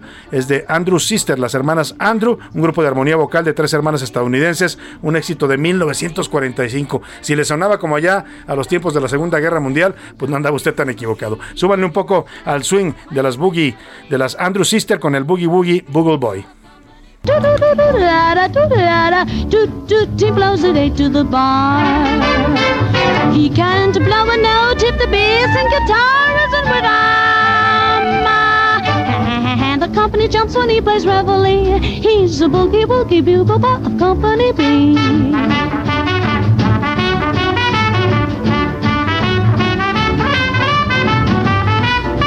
Y con este ritmo, con el chico de la trompeta de fondo, le voy contando lo que tenemos en esta segunda hora de a la una. Las afectaciones por la granizada que cayó ayer en la Ciudad de México este domingo, bueno, en la tarde del domingo, de verdad impresionante. No solo fue insurgentes toda como blanca, no haga de cuenta que hubiera nevado. Así se veía ir la avenida de los insurgentes aquí, en este rumbo donde estamos transmitiendo para usted, a la altura de la colonia del Valle. También hubo un problema, se, se colapsó el techo de una tienda, una tienda de conveniencia de estas. Eh, pues era una tienda de Soriana, sí, era una tienda de Soriana donde se, se, les cayó el techo literalmente por el peso del granizo. Esto pues ocasionó escenas de pánico entre la gente que estaba ahí, los trabajadores y la gente que estaba haciendo sus compras en ese momento en esta tienda departamental. Le voy a contar toda la historia. También el mega robo de 20 contenedores de oro. Le decía que este robo que ocurrió en Manzanillo, Colima, que habla de, pues oiga, se supone que los puertos los está cuidando la Marina. Bueno, ¿y qué pasa entonces? Se robaron 20 contenedores con oro, plata y zinc en, en el eh, pues en el puerto de Manzanillo. Terrible esta situación, de verdad, el que ocurrió. Le voy a contar toda la historia de cómo se dio este tema eh, allá en Manzanillo, Colima. Eh, y nadie sabe, nadie supo, Nadie se enteró de este enorme robo millonario. también el dinosaurio agoniza. Vamos a hablar del PRI. Este sábado varios exdirigentes del partido pidieron una refundación. Reconocieron que su partido está en crisis y que hay que hablar de la crisis. Como cuando dicen hay que hablar del niño, pues hay que hablar del dinosaurio y hay que hablar de qué está pasando y qué puede pasar con el PRI. Pidieron varios dirigentes, firmaron entre otros Claudia Ruiz Macié, Manuel Fabio Beltrones, Humberto Roque, Claudia Carolina Monroy, muchos exdirigentes del PRI firmaron esta carta que le dirigieron a Alejandro Moreno y ya les contestó, ya les contestó Alejandro Moreno que sí, que acepta el diálogo y que los va a recibir. Le voy a dar toda la información. Pues vámonos, si le parece, como siempre a esta hora del día, a recibir y saludar a Priscila Reyes, que está por aquí con, conectada, y también, por supuesto, José Luis Sánchez. Les doy la bienvenida a ambos para escuchar sus comentarios y opiniones. ¿Cómo están? Bienvenida, Priscila. Hola Salvador, querido Jay, queridos escuchas, feliz inicio de semana, hay que empezarla con todo, ya bajó la temperatura un poco en la Ciudad de México, después del granizo de ayer, que estuvo durísimo, ya estamos un poquito más refrescados, Salvador. ¿Cómo te fue de granizada, Priscila? ¿Te tocó en tu rumbo? Sí, la verdad es que yo estaba eh, un poco, eh, tengo un contraste porque a mí esto me da mucha felicidad cuando hay tormentas eléctricas y lluvia y tal, pero también cuando vi la gravedad del asunto dije, híjole, ojalá que no haya ni heridos, ni problemas, ni choques, porque el granizo, durísimo. Sí, el granizo ya cuando es en grandes cantidades puede, puede provocar también problemas y afectaciones. Y bueno, José Luis Sánchez, ¿cómo estás? Bienvenido. Salvador García Soto Pris, ¿cómo están? Bonito lunes, buen inicio de semana. Yo bien, fíjense que yo estaba en el norte de la, de la ciudad, fui con, mis papás, y por allá no, no, por allá no cayó. Yo andaba en el sur totalmente. Sí, yo andaba en el sur. Sí llovió fuerte, sí llovió fuerte con viento y todo, pero no cayó granizo. Eh, como que fue más en la parte centro de la ciudad, no en esta zona de, la colonia del Valle, que ya es como el centro geográfico. ¿no? Y sí es raro verla, ahorita que veníamos para acá, Salvador, sí es raro ver eh, Avenida Insurgentes lleno de plantas, lleno de todo esto. A, pues, mí lo que, me impresiona, Priscila, no sé si por tu rumbo todavía esté, porque yo pasé por varias colonias que están pegadas aquí a Insurgentes de Avenida, y me impresiona que nadie ha levantado los, los, los árboles que se cayeron, las ramas, las hojas, está todo tirado. Ay, Salvador, no hombre, si cuando limpian los árboles se tardan semanas para recoger las ramas, imagínate eh, eh, en esta ocasión. Pero déjame decirte algo, y esto fue curioso. Hay un lugar que siempre que veo eh, está lleno de colillas de cigarro, un lugar donde trabajan, es una estética, y todos fuman y todos siempre tienen la banqueta pero repleta. ¿Qué crees? Que justamente ese cachito se, inundó. Ándele, ándele. Venga para que aprenda. le hubiera sido decir a, a, la dueña de la estética, no me da gusto, pero mira tú. No estaban, no estaban. ¿Tú crees que no me dieron ganas? Ya has puesto un letrero por andar fumando y tirando colillas en la calle. El audio de Andrés Manuel ya de Peria, tenga para que aprendan, por lo menos. Pues hicimos dos preguntas interesantes interesantes el día de hoy. Una tiene que ver con esta transición entre los autos que usan gasolina y los autos eléctricos. Dice el presidente López Obrador que esto todavía va a tardar mucho, que se equivocaron quienes apostaron a esto. Yo le pregunto a usted qué piensa de este asunto. Y la segunda pregunta, José Luis. La segunda pregunta sobre el horario de verano. El presidente ahora sí estuvo amenazando estas tres semanas y ya dijo, ahora sí les va la iniciativa para eliminar este horario de verano. Lo va a quitar de plano. Lo va a quitar de plano porque dice, y según él, que afecta a la salud y ya tiene estudios que no mostró, pero sí dijo que afecta a la salud y que y así lo dijo literalmente con la salud no se juega. Bueno, pues, ¿qué dice el público, ¿Qué dice el público? Hola, público, buenas tardes. Hay que dejar atrás a los fósiles contaminantes, sobre todo a esos del PRI que ahora están en Morena y que están acabando y contaminando a México. A esos fósiles son los que debemos desechar ya. Por eso no los quiere quitar el presidente, para que no pasen de moda.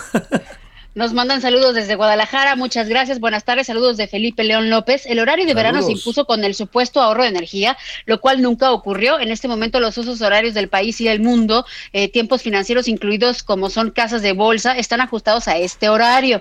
Así que esperemos que hagan una valoración del impacto que tendrá y no solo por ocurrencia o distracción. Eh, muy, muy informada siempre la opinión de Felipe, pero habría que ver el tema de los ahorros de energía. ¿eh? Según reportes de, la, de oficiales de la CFE, sí se ahorraba energía con este sobre todo con el horario de verano.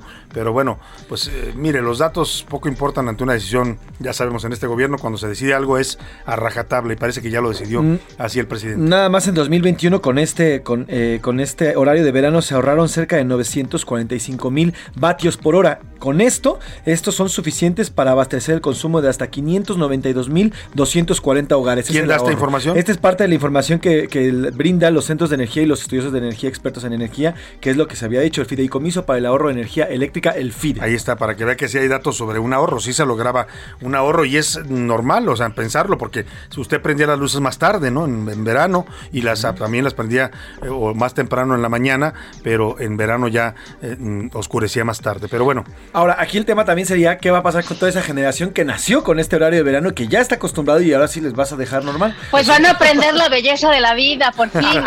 el horario natural, dice Priscila. el horario natural, bueno, por acá dice Rodolfo Rojas, estoy de acuerdo con el cambio de horario, no sirve para nada, solo altera el sistema nervioso y adelanta la vida y la traza. La luz sigue llegando muy alta, que tengan un buen inicio de semana, nos están diciendo por Igualmente, muchas gracias. Muchas gracias.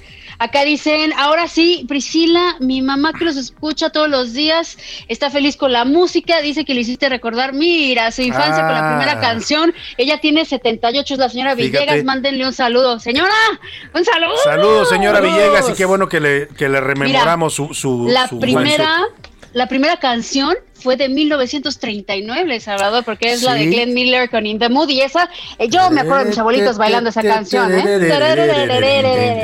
Oye, es que sí, hay que, eh, esta semana bien lo hizo Priscila, porque hay que cuidar a los adultos mayores. En México tenemos un problema grave con el maltrato a los ancianos. Es un problema documentado. Hay estadísticas que hablan de que se ha incrementado maltrato físico, maltrato psicológico, maltrato económico, abandono. Así es que es un tema que queremos hoy resaltar en esta semana aquí con la música que nos propone Priscila Reyes. Y lo que siempre les digo, nada más recuerden, ustedes, ustedes como son de, hijos, así les va a tocar. Como me ves, como ves te vi. Sí, ustedes también van a ser adultos mayores, todos vamos a ser adultos mayores, claro, sí, sí, sí, sí vivimos muchos años, pero eh, hay que respetar a los adultos mayores, hay que cuidar a los, adultos mayores. El dicho es como te veo me vi, como me ves te verás. Exactamente. Sí, así es. Entonces, buenas tardes para todos ustedes, saludos desde la laguna. Acuérdense que nuestro señor presidente ya tiene demencia, cree que estamos, ve, estamos hablando de los adultos mayores y mira, estamos en 1970. Eh, saludos desde la laguna, lo dice José García. Gracias. Saludos, José. Bonita tarde al mejor equipo de la radio. Creo que el llamado a la unión de las corcholatas será el preámbulo a una enorme ruptura entre ellos una vez se designe el candidato para elección presidencial. Yo creo lo mismo, Salvador. Este- Ahorita mucha unión, Sí, pero al mucha ratito, unidad, mucha- uh, Mira, y ni tanta unidad, ¿eh? porque Exacto. por ejemplo ayer Claudia Sheinbaum sube a su cuenta de Twitter una, una, una foto diciendo "La- en la unidad estamos todos, pero en la foto nomás se venían ella, Adán Augusto y Mario Delgado, ¿no? Y Ah, Marcelo no pues aparecía. sí. No, No, pues sí pues, estamos todos, ¿no? No, así es. Por acá nos manda saludos que Alberto de Colima por conviene. este mensaje. Ah, buenas tardes, Salvador. Saludos al programa y los escucho nuevamente. Soy Eleodora de la Luz. Los escucho en Iztacalco. Soy seguidora de su programa y tocante al cambio de horario. Sí deben de quitarlo. No veo cuál es el beneficio para nosotros. Sería algo bueno. Eh, es, lo, es la opinión. Saludos a Eliodora de la Luz, qué nombre tan luminoso Ay, tiene, ¿no? mira, Eliodora, ¿sabes quién que es? que es el, el- Eliodora. el nombre del sol, ¿no? Helios Ujú, viene del sol y, y de la luz, además se apellida. Y luego de la luz. Fíjate que esta persona ahora que recuerdo nos había escrito Sí. que no nos, no nos podía escuchar en Iztacalco y le, y le corroboramos la, la La frecuencia. frecuencia. y nos está poniendo eh, muchas gracias por ayudarme a encontrar. Yo me aferraba que estaban en 88.5 hasta No, que me repitieron que era 98.5. Sí, así ahí estamos. Mi vida. Qué música tan, mira, dice, qué música tan linda para los abuelos. Yo soy una abuela de dos hermosos nietos. Me hacen feliz Ah, qué escucharlos. Gracias. Saludos a todos los abuelitos. Antonio López de la Parra desde San Pedro Garza García, Nuevo León. Respecto al cambio de, de horario, estoy totalmente de acuerdo con el mismo. No me afecta a mi salud, como no afecta a los millones de todo el mundo civilizado que lo tienen. Bueno, esta es la opinión de esta persona.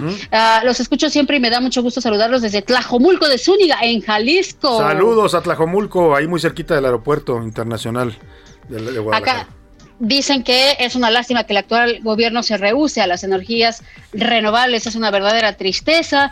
Salvador y equipo, un comentario respecto al crimen de Puebla, no olvidemos lo de Canoa, Ah, sí, eh, claro, claro. que al parecer ocurrió en los años 70. Ese estado se caracteriza por situaciones de ese Eh, tipo. pero no solo es ese estado, acuérdese aquí de San Juan Ixtayopan, aquí en, en la Ciudad de México, ¿no? También cuando lincharon a los, a los dos policías. Son fenómenos que se registran en todo México, ¿eh? en Guerrero, tiro por viaje, en Chiapas, en, en Morelos. eh, Es un fenómeno que atraviesa la República. Lo que sí, Salvador, es que en 24 meses, tan solo ahí en Gauchinango se han registrado 11 intentos de linchamiento. De ellos, tres Uf. han, sí han sido, se han logrado, incluido el, de- el del señor Picasso. El de este joven Daniel Picasso.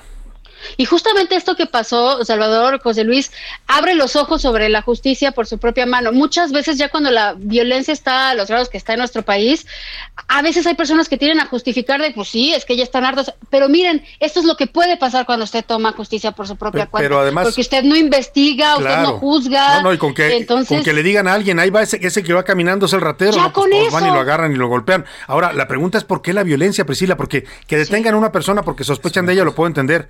Que lo detengan y lo, lo, Sí, deténlo y lo llévalo a la presentan policía, ¿no? Pero Claro, no solo claro. es detenerlo, es golpearlo hasta matarlo y luego Sí. prenderle fuego. Eso es, eso es- Prenderle fuego. Perdón, pero eso se llama barbarie, eso es salvajismo, pues no hay ninguna justificación para eso, aun cuando Y el tipo haya hecho lo que haya hecho. Sí, y aparte eh, por comunicados de WhatsApp, por favor, como si no supiéramos que en WhatsApp circula todas, todas las fake news y rumores. Todas las mentiras del mundo, claro. Sí, Pues sí. qué horror. Eh, por acá dicen, buenas tardes, hoy su programa está fatal, los escucho en mi celular y se corta de 6 a 7 segundos. Ah, caray. lo vamos a revisar Ahorita, porque ahorita esto pasamos es por al reporte. internet. Si nos oye por celulares ser. por internet, ahorita, a ver, a ver, por favor, le avisa a los ingenieros que chequen la transmisión por internet. Gracias. Isidro de Ramadero que nos Gracias. escucha desde Guadalajara. Ahorita vamos a ver si es nuestra señal o es la señal desde donde él escucha. Si nos puedes nada más decir en qué aplicación Isidro para poder confirmar si es la aplicación o si es la salida de nosotros. Por acá la llamada transición de los vehículos eléctricos no es tan sencilla. La electricidad necesaria para moverlos aún se genera con combustibles fósiles, incluyendo en Europa, Norteamérica y Japón. Y lo más importante, las baterías que usan están hechas con materiales no renovables, muy escasos y bastante contaminantes en su extracción. Nos dice esto y más Ramiro Santillán, que nos Gracias, manda muchos Ramiro, por saludos. su información. Saludos desde Georgia, nos ponen por acá. Salvador nos manda saludos Ricardo Cosío, gracias. Adrián Lira desde la Ciudad de México dice respecto a la primera pregunta, el que no entiende nada de cambio, incluyendo el climático, es el que cobra como presidente. Luego nos mandan saludos desde Nayarit. Un fuerte abrazo. Saludos, Saludos, a Tepic, Nayarit y, y a todo Nayarit, como es el corrido. Qué lindo es Tepic y, todo, todo Nayarit. Sí, todo Nayarit. Eso me la sé gracias a José Luis porque la canta muy felizmente. Pues es que tiene por ahí un amor en, en Tepic, por eso canta esa canción. Qué bueno, Bueno, es mi- y ahora sí, ¿qué dice la comunidad tuitera, José Luis Sánchez? Arroba ese García Soto, los invito a que nos sigan también en arroba soy Salvador García Soto en Instagram, ahí estamos publicando día a día no solamente lo que aquí decimos en radio, sino también lo que publicamos en televisión. Sobre el tema... Oye, oye, hablando Ah, de cierto, televisión, sí, cierto. hoy lunes 8, Acuérdense. no, perdón, el lunes 13 de junio, tal y como se lo adelantamos, a las, a, a las 10 de la noche lo esperamos en el canal 8, por eso era mi obsesión por el 8. Eh, Vamos a volver a televisión abierta, el Heraldo Televisión regresa a la televisión abierta, usted nos conoció en el canal 10, pero ahora nomás bájele, como dicen, dos rayitas y ya estamos en el canal 8. A las 10, por el 8 lo espero para darles las noticias de la noche, esta propuesta informativa que también hacemos en televisión todo este equipo de profesionales. Así es, a partir de en televisión abierta en el 8 de las noticias de la noche con Salvador García Soto. Bueno, con el tema de López Obrador y las gasolinas y los automóviles, aquí hay un 92% apabullante que dice y apoya a las energías limpias. ¿Están en favor? ¿Usted cree que debemos invertir en? El 92% dice energías limpias y los automóviles eléctricos. Solamente el 4% dice que en petróleo y el 2% restante le da igual si se invierte en uno o en otro. Y sobre el tema del horario de verano, fíjense, aquí está un, un tanto reñido porque el 54% dice yo ya me acostumbré, así que me da igual si lo modifican o no lo modifican, yo ya estoy acostumbrado. El 24% dice ya sí me gustaría que lo quitaran porque me desequilibra. Yo creo que por ahí estás tú, Pris, en este 24%. Y el 21% restante le da igual si lo mueven o no. Así que bueno, pues Está bastante dividida la opinión. la ¿eh? opinión en este La verdad es que sí, ya, ya nos acostumbramos. Sí. sigue renegando y sí se siente cuando viene, sobre todo cuando te, re- Sí se siente, te adelantan todos el reloj una hora, te roban una hora de sueño. Pues. ¿no? Sí, sí, todos. Sí. De que se siente, se siente, pues, pero ya nos hemos acostumbrado con el paso de los años. Pero bueno, ya veremos qué decide. Eh, El presidente ya anunció su iniciativa y es una iniciativa que puede aprobar la mayoría simple de Morena. Por eso decimos que es casi un, Un hecho. hecho. Sí, exactamente. Vámonos, gracias Priscila. Vámonos, si qué les parece al cotorreo informativo. ¿Traen, traen cotorreo? Sí. Bueno, venga. Ya llegó la hora. ¿La hora de qué? La hora del cotorreo informativo. Sí, Priscila Reyes, ¿qué nos traes el día de hoy? Ah, yo les traigo una parodia que no saben cómo me ha hecho reír. ¿Se acuerdan lo que dijo el gobernador de Monterrey, eh, Samuel García, la De- semana de Nuevo pasada? León, que- de Nuevo León. León, perdónenme, de, de- de- de Nuevo León. Que dijo la semana pasada que no, y ahora me la mientan por el agua, mejor que le hablen Sí. con agua, y Sí, me la que- mientan por la luz. Que le echan la culpa de todo, se quejaba, ¿no? Bueno, ¿Yo qué bueno. tengo que ver? Decía. Sí, sí, sí. Pues ahora quiero, por favor, que escuchen esta parodia que la hizo un tiktokero que está genial. Ahí les va, es eh, la parodia, el audio que hice la parodia, por favor. La gente se queja de que no hay agua, eso es de la Conagua, la distribución con los alcaldes que hagan su jale, no yo. Mucha gente está molesta porque dejaron a Shakira, yo no soy Piqué. La gente se enoja porque perdieron los Tigres, yo no soy el Atlas. Es más, nos hablan, nos mandan mensajes. Nos habló una loca rayárnosla en alienígena. Así nos dijo, vieja loca. La gente se está quejando de que la canción de Nodal está horrenda, yo no la escribí. Muy buena parodia, ¿eh? Imita igualito. ¿eh? Oye, le sale igualita la voz, ¿no Sí, crees? sí, sí, sí, el tonito, ¿no? El tonito regio, y que lo hagamos de entrevistar hace poco a Samuel García allá en, en Monterrey, le sale muy parecido. La cuenta es arroba Lord Marco Polo, así lo encuentran en TikTok y vayan porque siempre está haciendo parodias y siempre está comentando cosas sobre el estado de Nuevo León. Sí, Muy eh, bueno. De, hecho se hace llamar el Gobernator, ese es su personaje. Ajá. El Ajá, el Gobernator. Que es una parodia de Samuel García, gobernador de Nuevo León.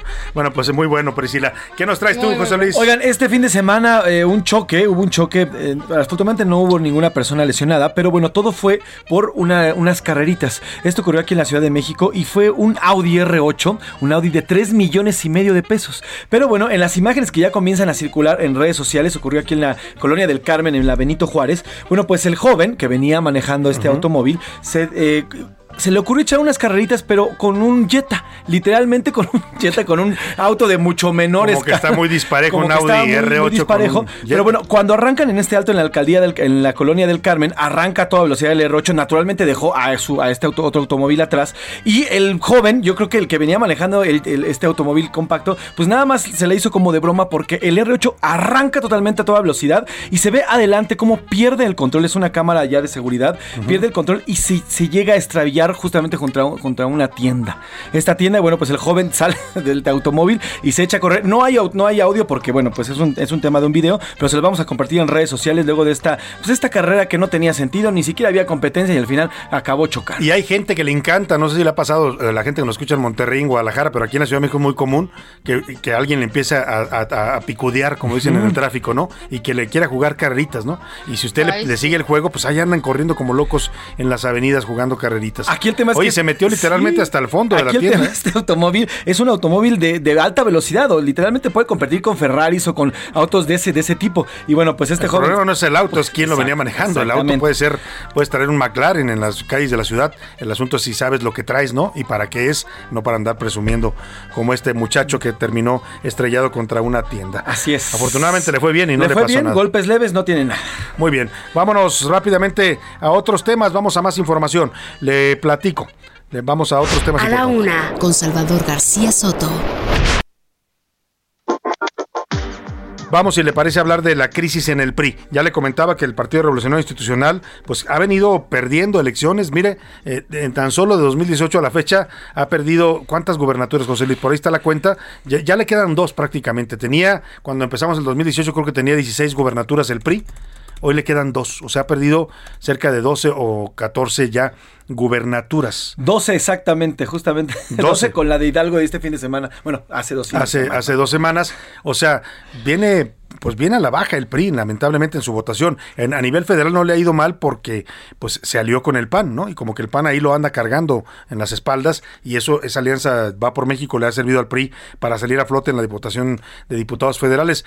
Pero en los estados, pues salvo el triunfo en Durango, que sí es mérito de los priistas, porque su candidato, el candidato de la alianza opositora era prista, pues viene con una severa crisis y luego están los ataques a su dirigente nacional, estos audios que le están filtrando, las acusaciones de que tiene no sé cuántas 33, 33 propiedades. Bueno, pues esto motivó que un grupo de exdirigentes eh, del PRI, exdirigentes nacionales, exgobernadores y líderes parlamentarios pidieran a través de un video público y una carta que le firmaron al dirigente del PRI, Alejandro Moreno, pues que hay que debatir cuando, como cuando tienes un problema en casa, ¿no? El, niño se está portando mal y usted dice, oye, hay que hablar del niño. Pues así, así dijeron los, los dirigentes del PRI, hay que hablar del partido, Alito, ¿no? Hay que hablar porque esto se está poniendo feo, la crisis está agudizando.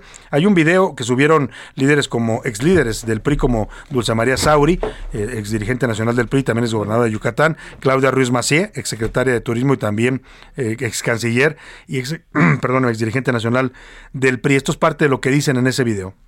El PRI tiene que pedir perdón. Tiene que ofrecerle un perdón a la sociedad mexicana. O sea, tiene que decirle a la sociedad, ofrecer una gran disculpa política por los errores cometidos. Mm, sin embargo, sí creo que hoy estamos en una situación muy difícil como partido y que nos obliga a tomar medidas más profundas. Bueno, pues ahí está lo que dicen. Jorge Almaquio, cuéntanos, ya le respondió Alejandro Moreno que sí hay diálogo en el PRI para ver qué hacen con el niño. Cuéntanos, Jorge Almaquio.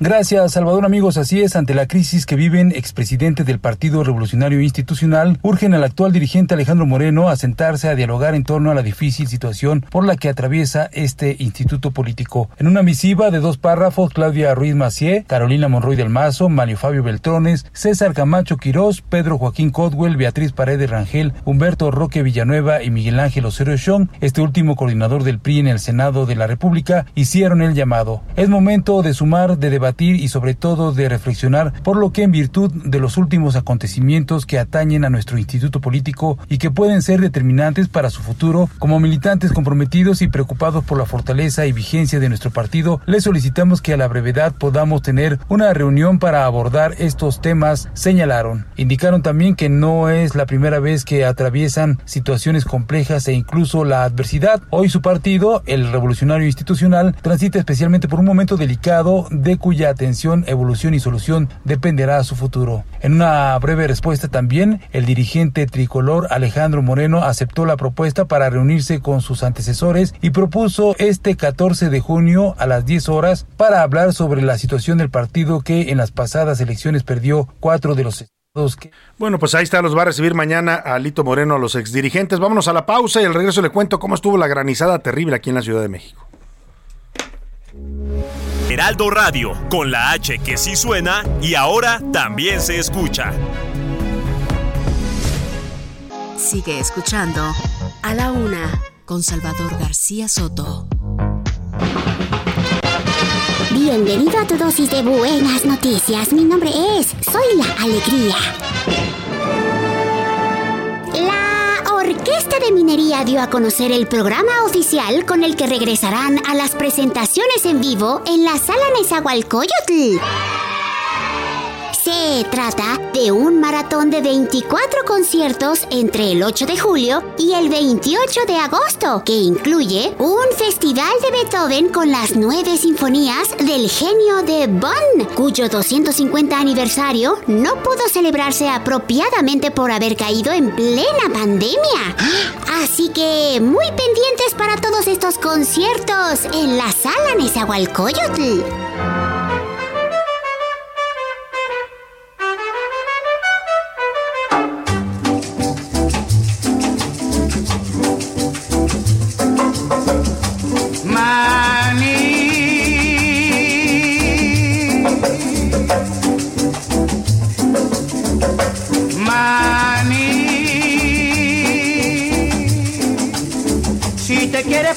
Pico divertir, cómete un cucurruchito de maní.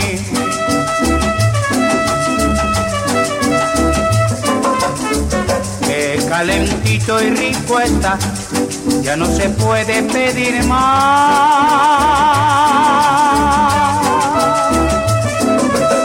Ay, caserita, no me dejes ir, porque después te vas a arrepentir y va a ser muy tarde ya.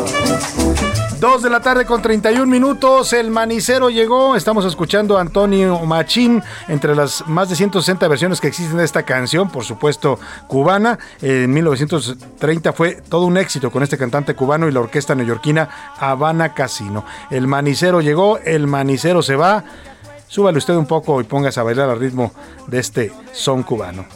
Esta noche no voy a poder dormir sin comerme un cucurrucho de maní.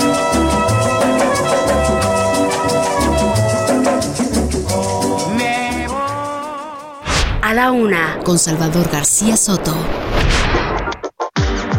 Dos de la tarde con 32 minutos. Seguimos aquí en A la Una y ya le contábamos de esta fuerte lluvia y granizada que ocurrió este domingo sobre la Ciudad de México, sobre todo en la zona sur, más que el sur, eh, Insurgente Sur, pero ya la zona del centro, casi en la colonia del Valle, pues ocurrió esta esta, digo el centro geográfico, ¿eh? porque el centro pues todavía se ubica, Insurgente Centro, si usted dice es allá para la Roma, para la glorieta de los insurgentes, ¿no? Hasta Reforma, toda esa es la zona de Insurgente Centro.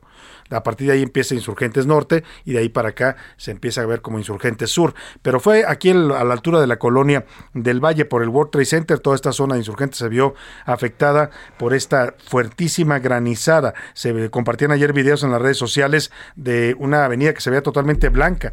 Haga de cuenta que hubiera nevado sobre la avenida de los insurgentes, pero en realidad era granizo. Hubo árboles caídos, encharcamientos, eh, incluso el techo de una nave industrial dedicada a la manufactura colapsó este lunes. Además de esta tienda en, eh, aquí también en esta zona de la colonia Álvaro Obregón. El, el, derrumbe de este techo en esta nave industrial ocurrió en Minas de Cristo, en la alcaldía Álvaro Obregón, y la, la, tienda departamental también, ahora le platico, eso fue aquí en la Benito Juárez. Por lo pronto vamos con Mario Miranda, que nos cuenta el reporte de las afectaciones que dejó esta granizada. Mario, muy buenas tardes, te saludo. ¿Qué tal, Salvador? Muy buenas tardes. Pues nos encontramos en la calle Santa Lucía de la colonia Sacramento, en la alcaldía Álvaro Obregón, pues donde parece, pues aquí Canadá, aquí, aquí hay unas grandes montañas de granizo en las banquetas, tienen aproximadamente un, un, metro, metro y medio de altura.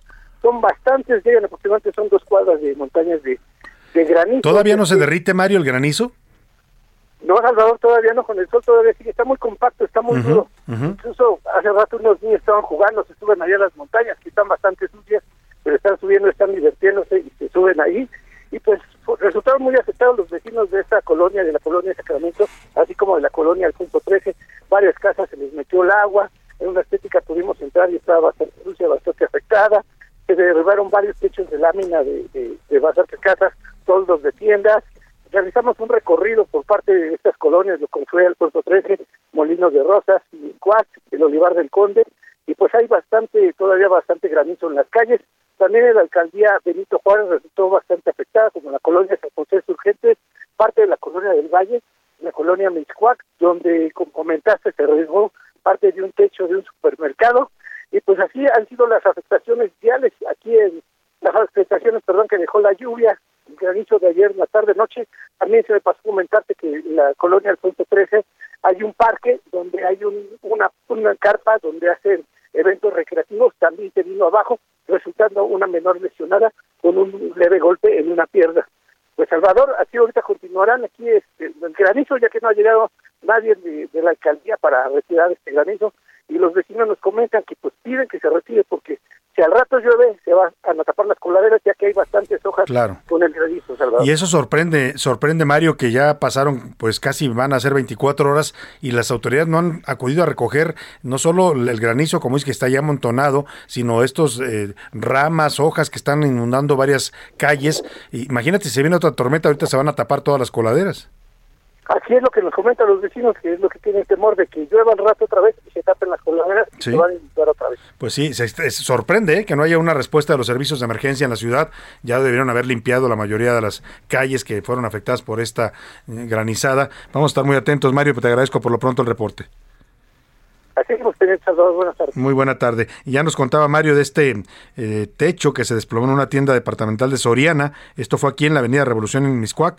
Eh, imagínense de cuánto va a haber sido el peso de este granizo para que venciera una estructura metálica. Hay un video que se lo voy a compartir ahora en redes sociales, está circulando, del momento exacto en el que se desploma el techo. Hay gritos de terror de la gente que está adentro de la tienda. Vamos a escuchar la, la estructura medía cerca de 35 metros de largo por 20 de ancho. Era una estructura metálica. Una persona resultó herida con este derrumbe por fractura de clavícula. Aquí está el momento exacto que se está compartiendo en las redes sociales. La gente lo está viendo y está diciendo, se va a derrumbar, se va a derrumbar y escuchen el momento. La que sigue es esa, güey.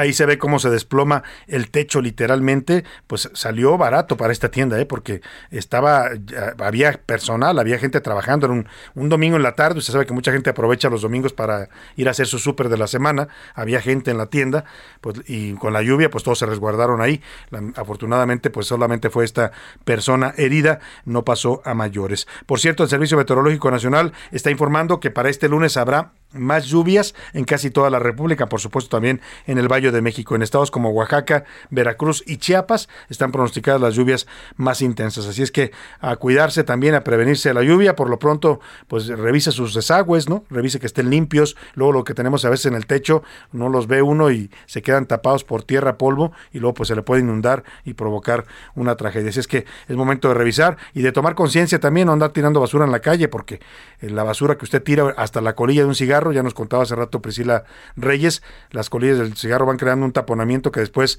provoca severas inundaciones. Y vámonos a otro tema importante. A la una, con Salvador García Soto. ¿Qué tienen por ahí el...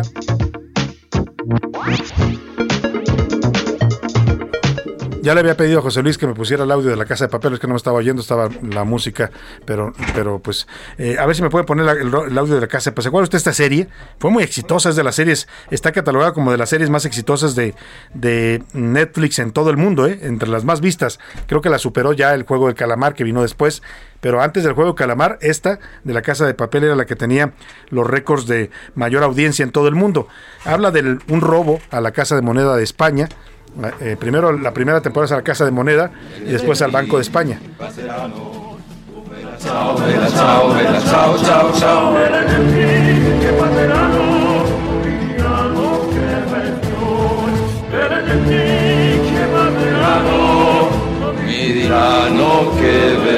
Pues ahí, ahí está el Belachao que se volvió famoso, ¿no? Hasta lo ponen ya en las fiestas, en las discotecas, en los bares, en los antros, suena esta música. Y le estoy poniendo esto porque este robo que ocurrió aquí en Manzanillo, Colima, en el puerto de Manzanillo, que es el principal puerto que tiene el país, que está custodiado por la Secretaría de Marina Armada de México, que ahora por ley se encarga de la administración y vigilancia de los puertos comerciales mexicanos pues este supera con mucho a la ficción, como dicen la realidad superó a la ficción. Un grupo armado entró y se robó de la zona del puerto de Manzanillo, de la zona de aduanas, 20 contenedores que tenían oro, plata, televisores y algunos otros elementos. Esto ocurrió en la zona industrial de Manzanillo la madrugada del 5 de junio. Los hombres amarraron al vigilante del lugar para llevarse la mercancía en una operación que duró por lo menos ocho horas. Pregúnteme si se apareció alguna autoridad en ocho horas.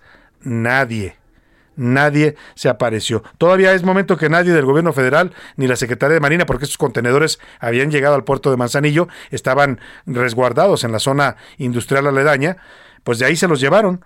A siete días de que ocurrió este robo, ha pasado ya una semana y nadie tiene información, nadie sabe, nadie supo. La Secretaría de Marina no ha dicho literalmente ni pío. Marta de la Torre, cuéntanos de este robo espectacular allá en Colima, en el puerto de Manzanillo. Buenas tardes.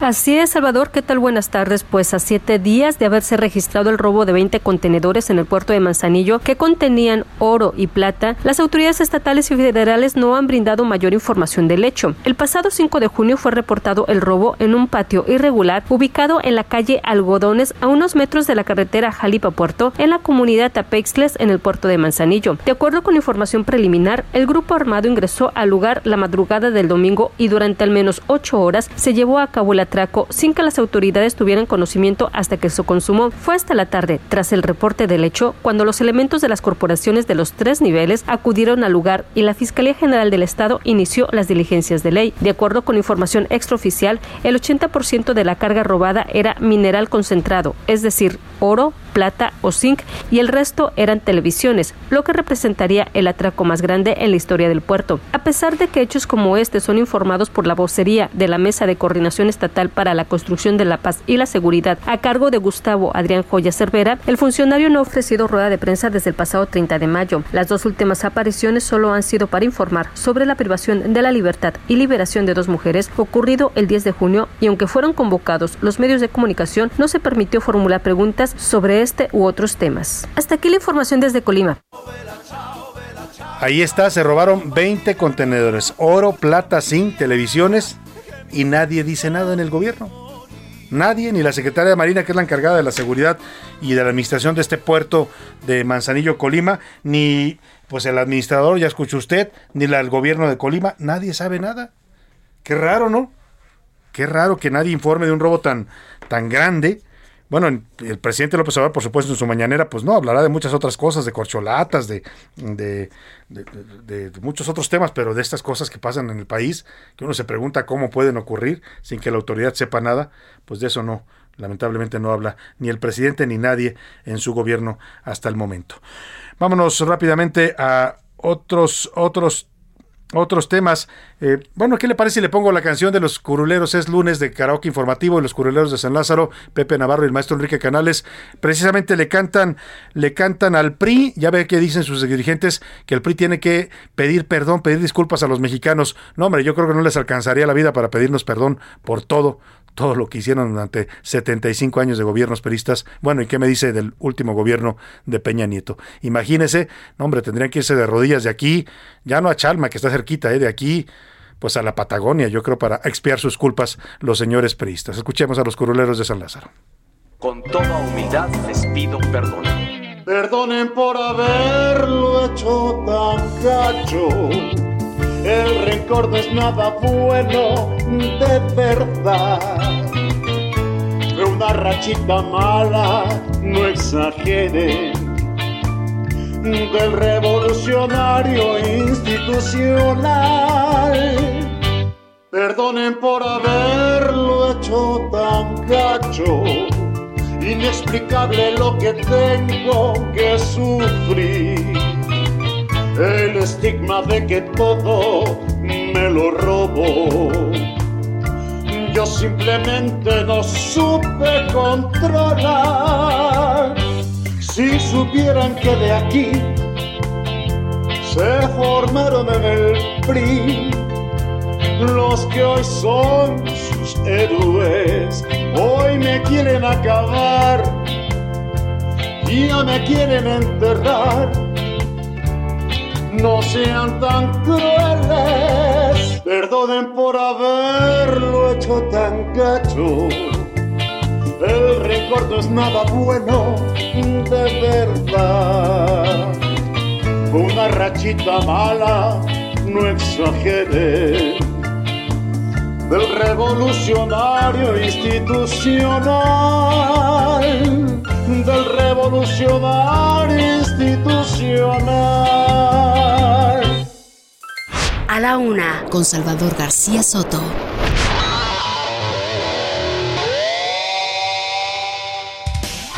Oscar Mota, ¿cómo estás? Muy buena tarde. Mi querido Salvador García Soto, ¿cómo estás? Amigos y amigas, hoy un gran día para ganar tremendo fin de semana para el automovilismo mexicano. Verdaderamente espectacular lo que vivimos. Bueno, primero con Sergio Checo Pérez, segundo lugar en el Gran Premio de Azerbaiyán. Es el tercer podio que consigue en Azerbaiyán específicamente. No se nos vaya a cambiar de nacionalidad el checo porque le va muy bien ya obviamente allá en Azerbaiyán. Su podio número 20 general y es ya eh, sublíder del campeonato de pilotos, mi querido Y Salvador. dice que va por el campeonato. Ayer declara que quiere el campeonato de la Fórmula 1. Debería de ser. Vamos a escuchar las palabras de Checo precisamente al término del Gran Premio de Azerbaiyán y analizamos lo que sucedió. Escuchemos.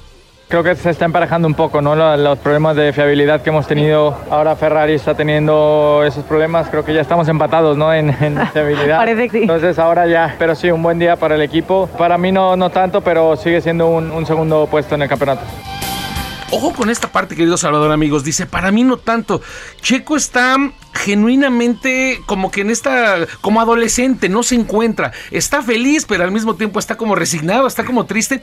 ¿Qué es lo que A ver, sucede? Yo creo que está, lo que quisiste tú decir es que está como imbuido de un Me objetivo. gusta esa palabra, Sí, está- Salvador. No está- sé qué significa, pero me gusta. Está mucho. ya como programado porque quiere ser Ah, campeón, ¿no? Por eso dice que no fue muy bueno porque es un segundo lugar. Y es que, ¿qué pasó eh, el día de ayer, mi querido Salvador? Bueno, Checo Pérez tiene una calificación muy buena el fin de semana.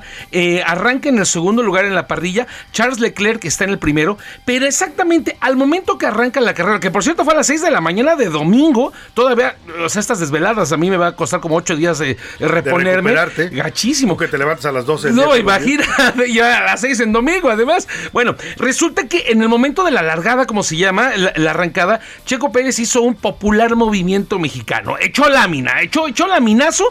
Y entonces, en el momento que arranca, le avienta el coche a Charles Leclerc en la primera vuelta. Leclerc se quedó como que, oh, espérame, papi. Le gana la primera posición exactamente en la, eh, insisto, al momento de sacar la primera curva. Y de ahí Checo iba en primer lugar. Primer lugar Checo, segundo Leclerc y atrás Verstappen. Lo hemos platicado a lo largo de la temporada en este espacio, querido Salvador. Es la mejor posición que puede tener Checo. Siempre y cuando Leclerc esté entre Verstappen y él. Porque si pasa lo que sucedió, viene el asunto con Ferrari que el día de ayer parece que traía un par de guajoloteros en Avenida Chimalhuacán. Porque se fundieron los motores, se fundieron los dos este, eh, fuentes de poder. Salen los Ferrari y es entonces cuando ya la competencia queda solamente entre Checo y Verstappen. Recibe la famosa llamada. Voy a tratar de, de- imitarlo. Recibe la llamada así como. Checo, Checo, don't fight, don't fight.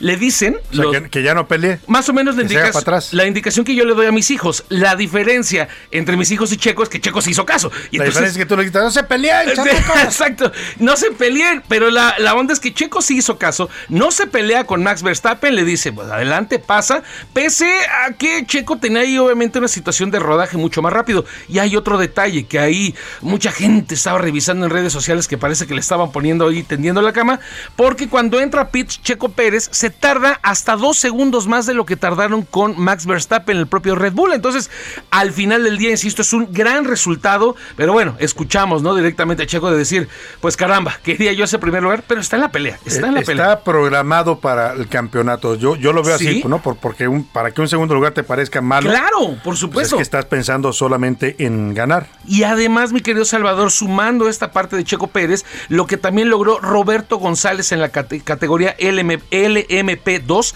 en las 24 horas de resistencia de Le Mans fue histórico. Junto al equipo de Jota Sports, Roberto González, mexicano, obtuvo el primer lugar y con esto, querido Salvador, para los aficionados del automovilismo ha sido un 2022 fenomenal. Se le conoce como la triple corona de- del automovilismo, querido Salvador, amigos. El Gran Premio de Mónaco de la Fórmula 1, las 500 millas de Indianápolis, obviamente en Indy, y las 24 horas de Le Mans. Bueno, a lo largo en estas últimas dos semanas, tres mexicanos han subido al podio en estas tres competencias.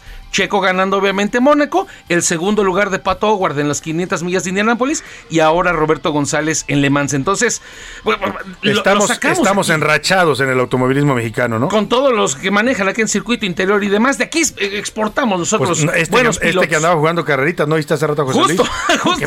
Jugó carreritas, se fue a estrellar con Lo vamos a ver en la Fórmula 1 seguramente. Tiene potencial el muchacho. Por último, querido Salvador, pues rápidamente 3-0 México a Surinam. Eh, le- gritándole afuera Tata, ¿no? ¿A quién? A Surinam. Es bien interesante. ¿Dónde está. Surinam? En Sudamérica. Es- en Sudamérica es una colonia holandesa. Es una situación bien extraña. Pero es el Caribe, ¿no? Es, no, ¿Caribe Sur o? Está, eh, Caribe Sur, pero está metido en, en- en este. Ya más en, hacia en el sur. Sudamérica, exactamente. Sí, sí. Pero no compite Está- con Mebol. Está entre la Guayana francesa y la Guyana, justamente enclavado en el continente, no está separado, está enclavado. en el Ah, sí, continente. cierto, cerca de, ya, ¿Sí? ya en, en territorio continental, sí. Y por Sí. cues- y Pero por sí es como cuestiones- Caribe, ¿no? El Caribe Sí, ya. Y por cuestiones de- políticas no compiten la Conmebol junto a Chile, junto a Colombia todo eso, sino no lo aventaron acá a la CONCACAF. Pero además, Surinam tiene una situación bien interesante. Al ser colonia holandesa, en Surinam nacieron jugadorazos holandeses como Clarence Seedorf o Edgar Davids, Patrick Kluivert. Nacieron en Surinam, pero Holanda se los llevó. Entonces, Bueno, pues le ganamos a Surinam. exacto, ¡uh! por lo menos. Muy bien. Gracias, Oscar. Hoy un gran día para ganar. Vamos rápidamente contigo, José Luis. Están reportando fallas en la aplicación móvil de Citibanamex. Así es, si usted detiene o realiza operaciones a través de esta aplicación de este banco que es Citibanamex, bueno, pues hay un reporte de eh, una caída de su sistema a través de su aplicación. Cerca de las 11 de la mañana comenzó a haber fallas en la transferencia de fondos, transferencia y retiro de efectivo también. También en la cuando usted acude a las a los cajeros automáticos no puede hacer esta interacción entre la aplicación y el cajero automático. Así bueno, si usted está teniendo estas fallas, no es usted, es, la aplicación. No es su teléfono, tampoco es la aplicación de Citibanamex. Rápidamente hay una reacción ya del sector privado a este robo de los contenedores en Manzanillo. La Coparmex y la Concanaco, estas dos organizaciones empresariales, dijeron que es altamente preocupante el aumento de seguridad y los robos a mercancías, como el caso de estos 20 contenedores cargados de oro y plata. Pidieron una reunión, tanto el dirigente de la Coparmex, José Medina, como el de la Concanaco, con el presidente López Obrador, con el gobierno, pues, para que les expliquen qué está pasando, cómo van a llegar a robarse 20 contenedores con oro y nadie se entera. Siete días después no hay información oficial, ni se dice qué, qué fue lo que se robaron, por qué y si lo están buscando o quién está buscando estos contenedores con oro y plata. Bastante extraño el tema. Vámonos al entretenimiento con Priscila Reyes. Tu 59 yo doble dos. Ya se acabó. 60 años, dominó, mira. Priscila Reyes, ¿cómo estás? Muy bien, Salvador, rapidísimo para que me alcance. Te tengo dos audios importantes. Uno que se nos quedó pendiente la semana pasada es el mensaje que sacó justamente eh, la hija de uno de los cantantes de esta canción de Patria y Vida, El Osorbo. Lleva un año ya preso. Le hicieron un juicio que están reportando irregularidades el 30 y el 31 de mayo, Salvador. Todavía están esperando la sentencia, pero ya le hicieron un juicio. Y esta niña de seis años que no ha visto en un año a su padre, le mandó un mensaje la semana pasada a todos los que estaban en la cumbre. Escuchemos a Jade de la Caridad Castillo. Señores de la cumbre, me diré ustedes, aunque no los conozca desde Cuba. Quiero hablarles sobre mi papá está preso por solamente cantar una canción. Él no ha hecho nada. Por favor, me pueden ayudar a liberarlo. Lo quiero mucho y lo extraño. Por favor, me pueden ayudar a liberar a mi padre. Pues ahí está la voz de una pequeñita de seis años pidiendo por favor que le ayuden a liberar a un padre que solo hizo una canción, dos Grammys latinos ganó la canción y ha sido preso porque lo, lo acusan de ser contrarrevolucionario Salvador. Y rapidísimo, el fin de semana se dio a conocer un video de Justin Bieber en donde canceló muchos conciertos que tenía ya programados para Washington, Toronto, Nueva York, Los Ángeles, porque le dio parálisis facial. Escuchemos la explicación. Hey everyone. Hola a todos, Um, aquí Justin. I wanted to update you Quería actualizarlos sobre qué es lo que está pasando. Obviamente, como probablemente ya pueden ver en mi cara, tengo un síndrome llamado el síndrome de Ramsey Hunt y es y es provocado por este virus que ataca los nervios en mi oído y los nervios de mi cara y ha provocado que mi cara se haya paralizado. En este audio, eh, Salvador, empiezan a él empieza a dar ejemplos como intenta cerrar el ojo, e intenta mover la nariz, intenta sonreír y no lo puede lograr porque tiene un síndrome. Recuerden que también tiene Lyme disease, que es una enfermedad por una garrapata. O sea, Justin Bieber ha estado muy mal eh, en cuanto Oye, a salud y tiene 28 años. Está Salvador. muy joven, oye Priscila, y veía que también su, su pareja, su novia, también tuvo este problema de la parálisis Sí, facial hace unas semanas. Sí, fíjate, este síndrome es por un virus, el de Lyme disease es por una bacteria. No sé qué es lo que está pasando en la vida de estos dos, que se están contagiando de estas cosas entre virus y bacterias. Entonces, bueno, por lo pronto, Muy bien. cancela todos sus shows y va a estar en reposo hasta que se Muchas gracias. Muchas gracias, Priscila Reyes. Vamos a despedirnos de usted, como cada día, contentos y muy agradecidos por su atención. Quédese con el dedo en la llaga y aquí en, en- con Adriana Delgado. Y yo lo espero mañana aquí para darle toda la información a la una. Que pase una excelente tarde, provecho. Aquí nos encontramos mañana.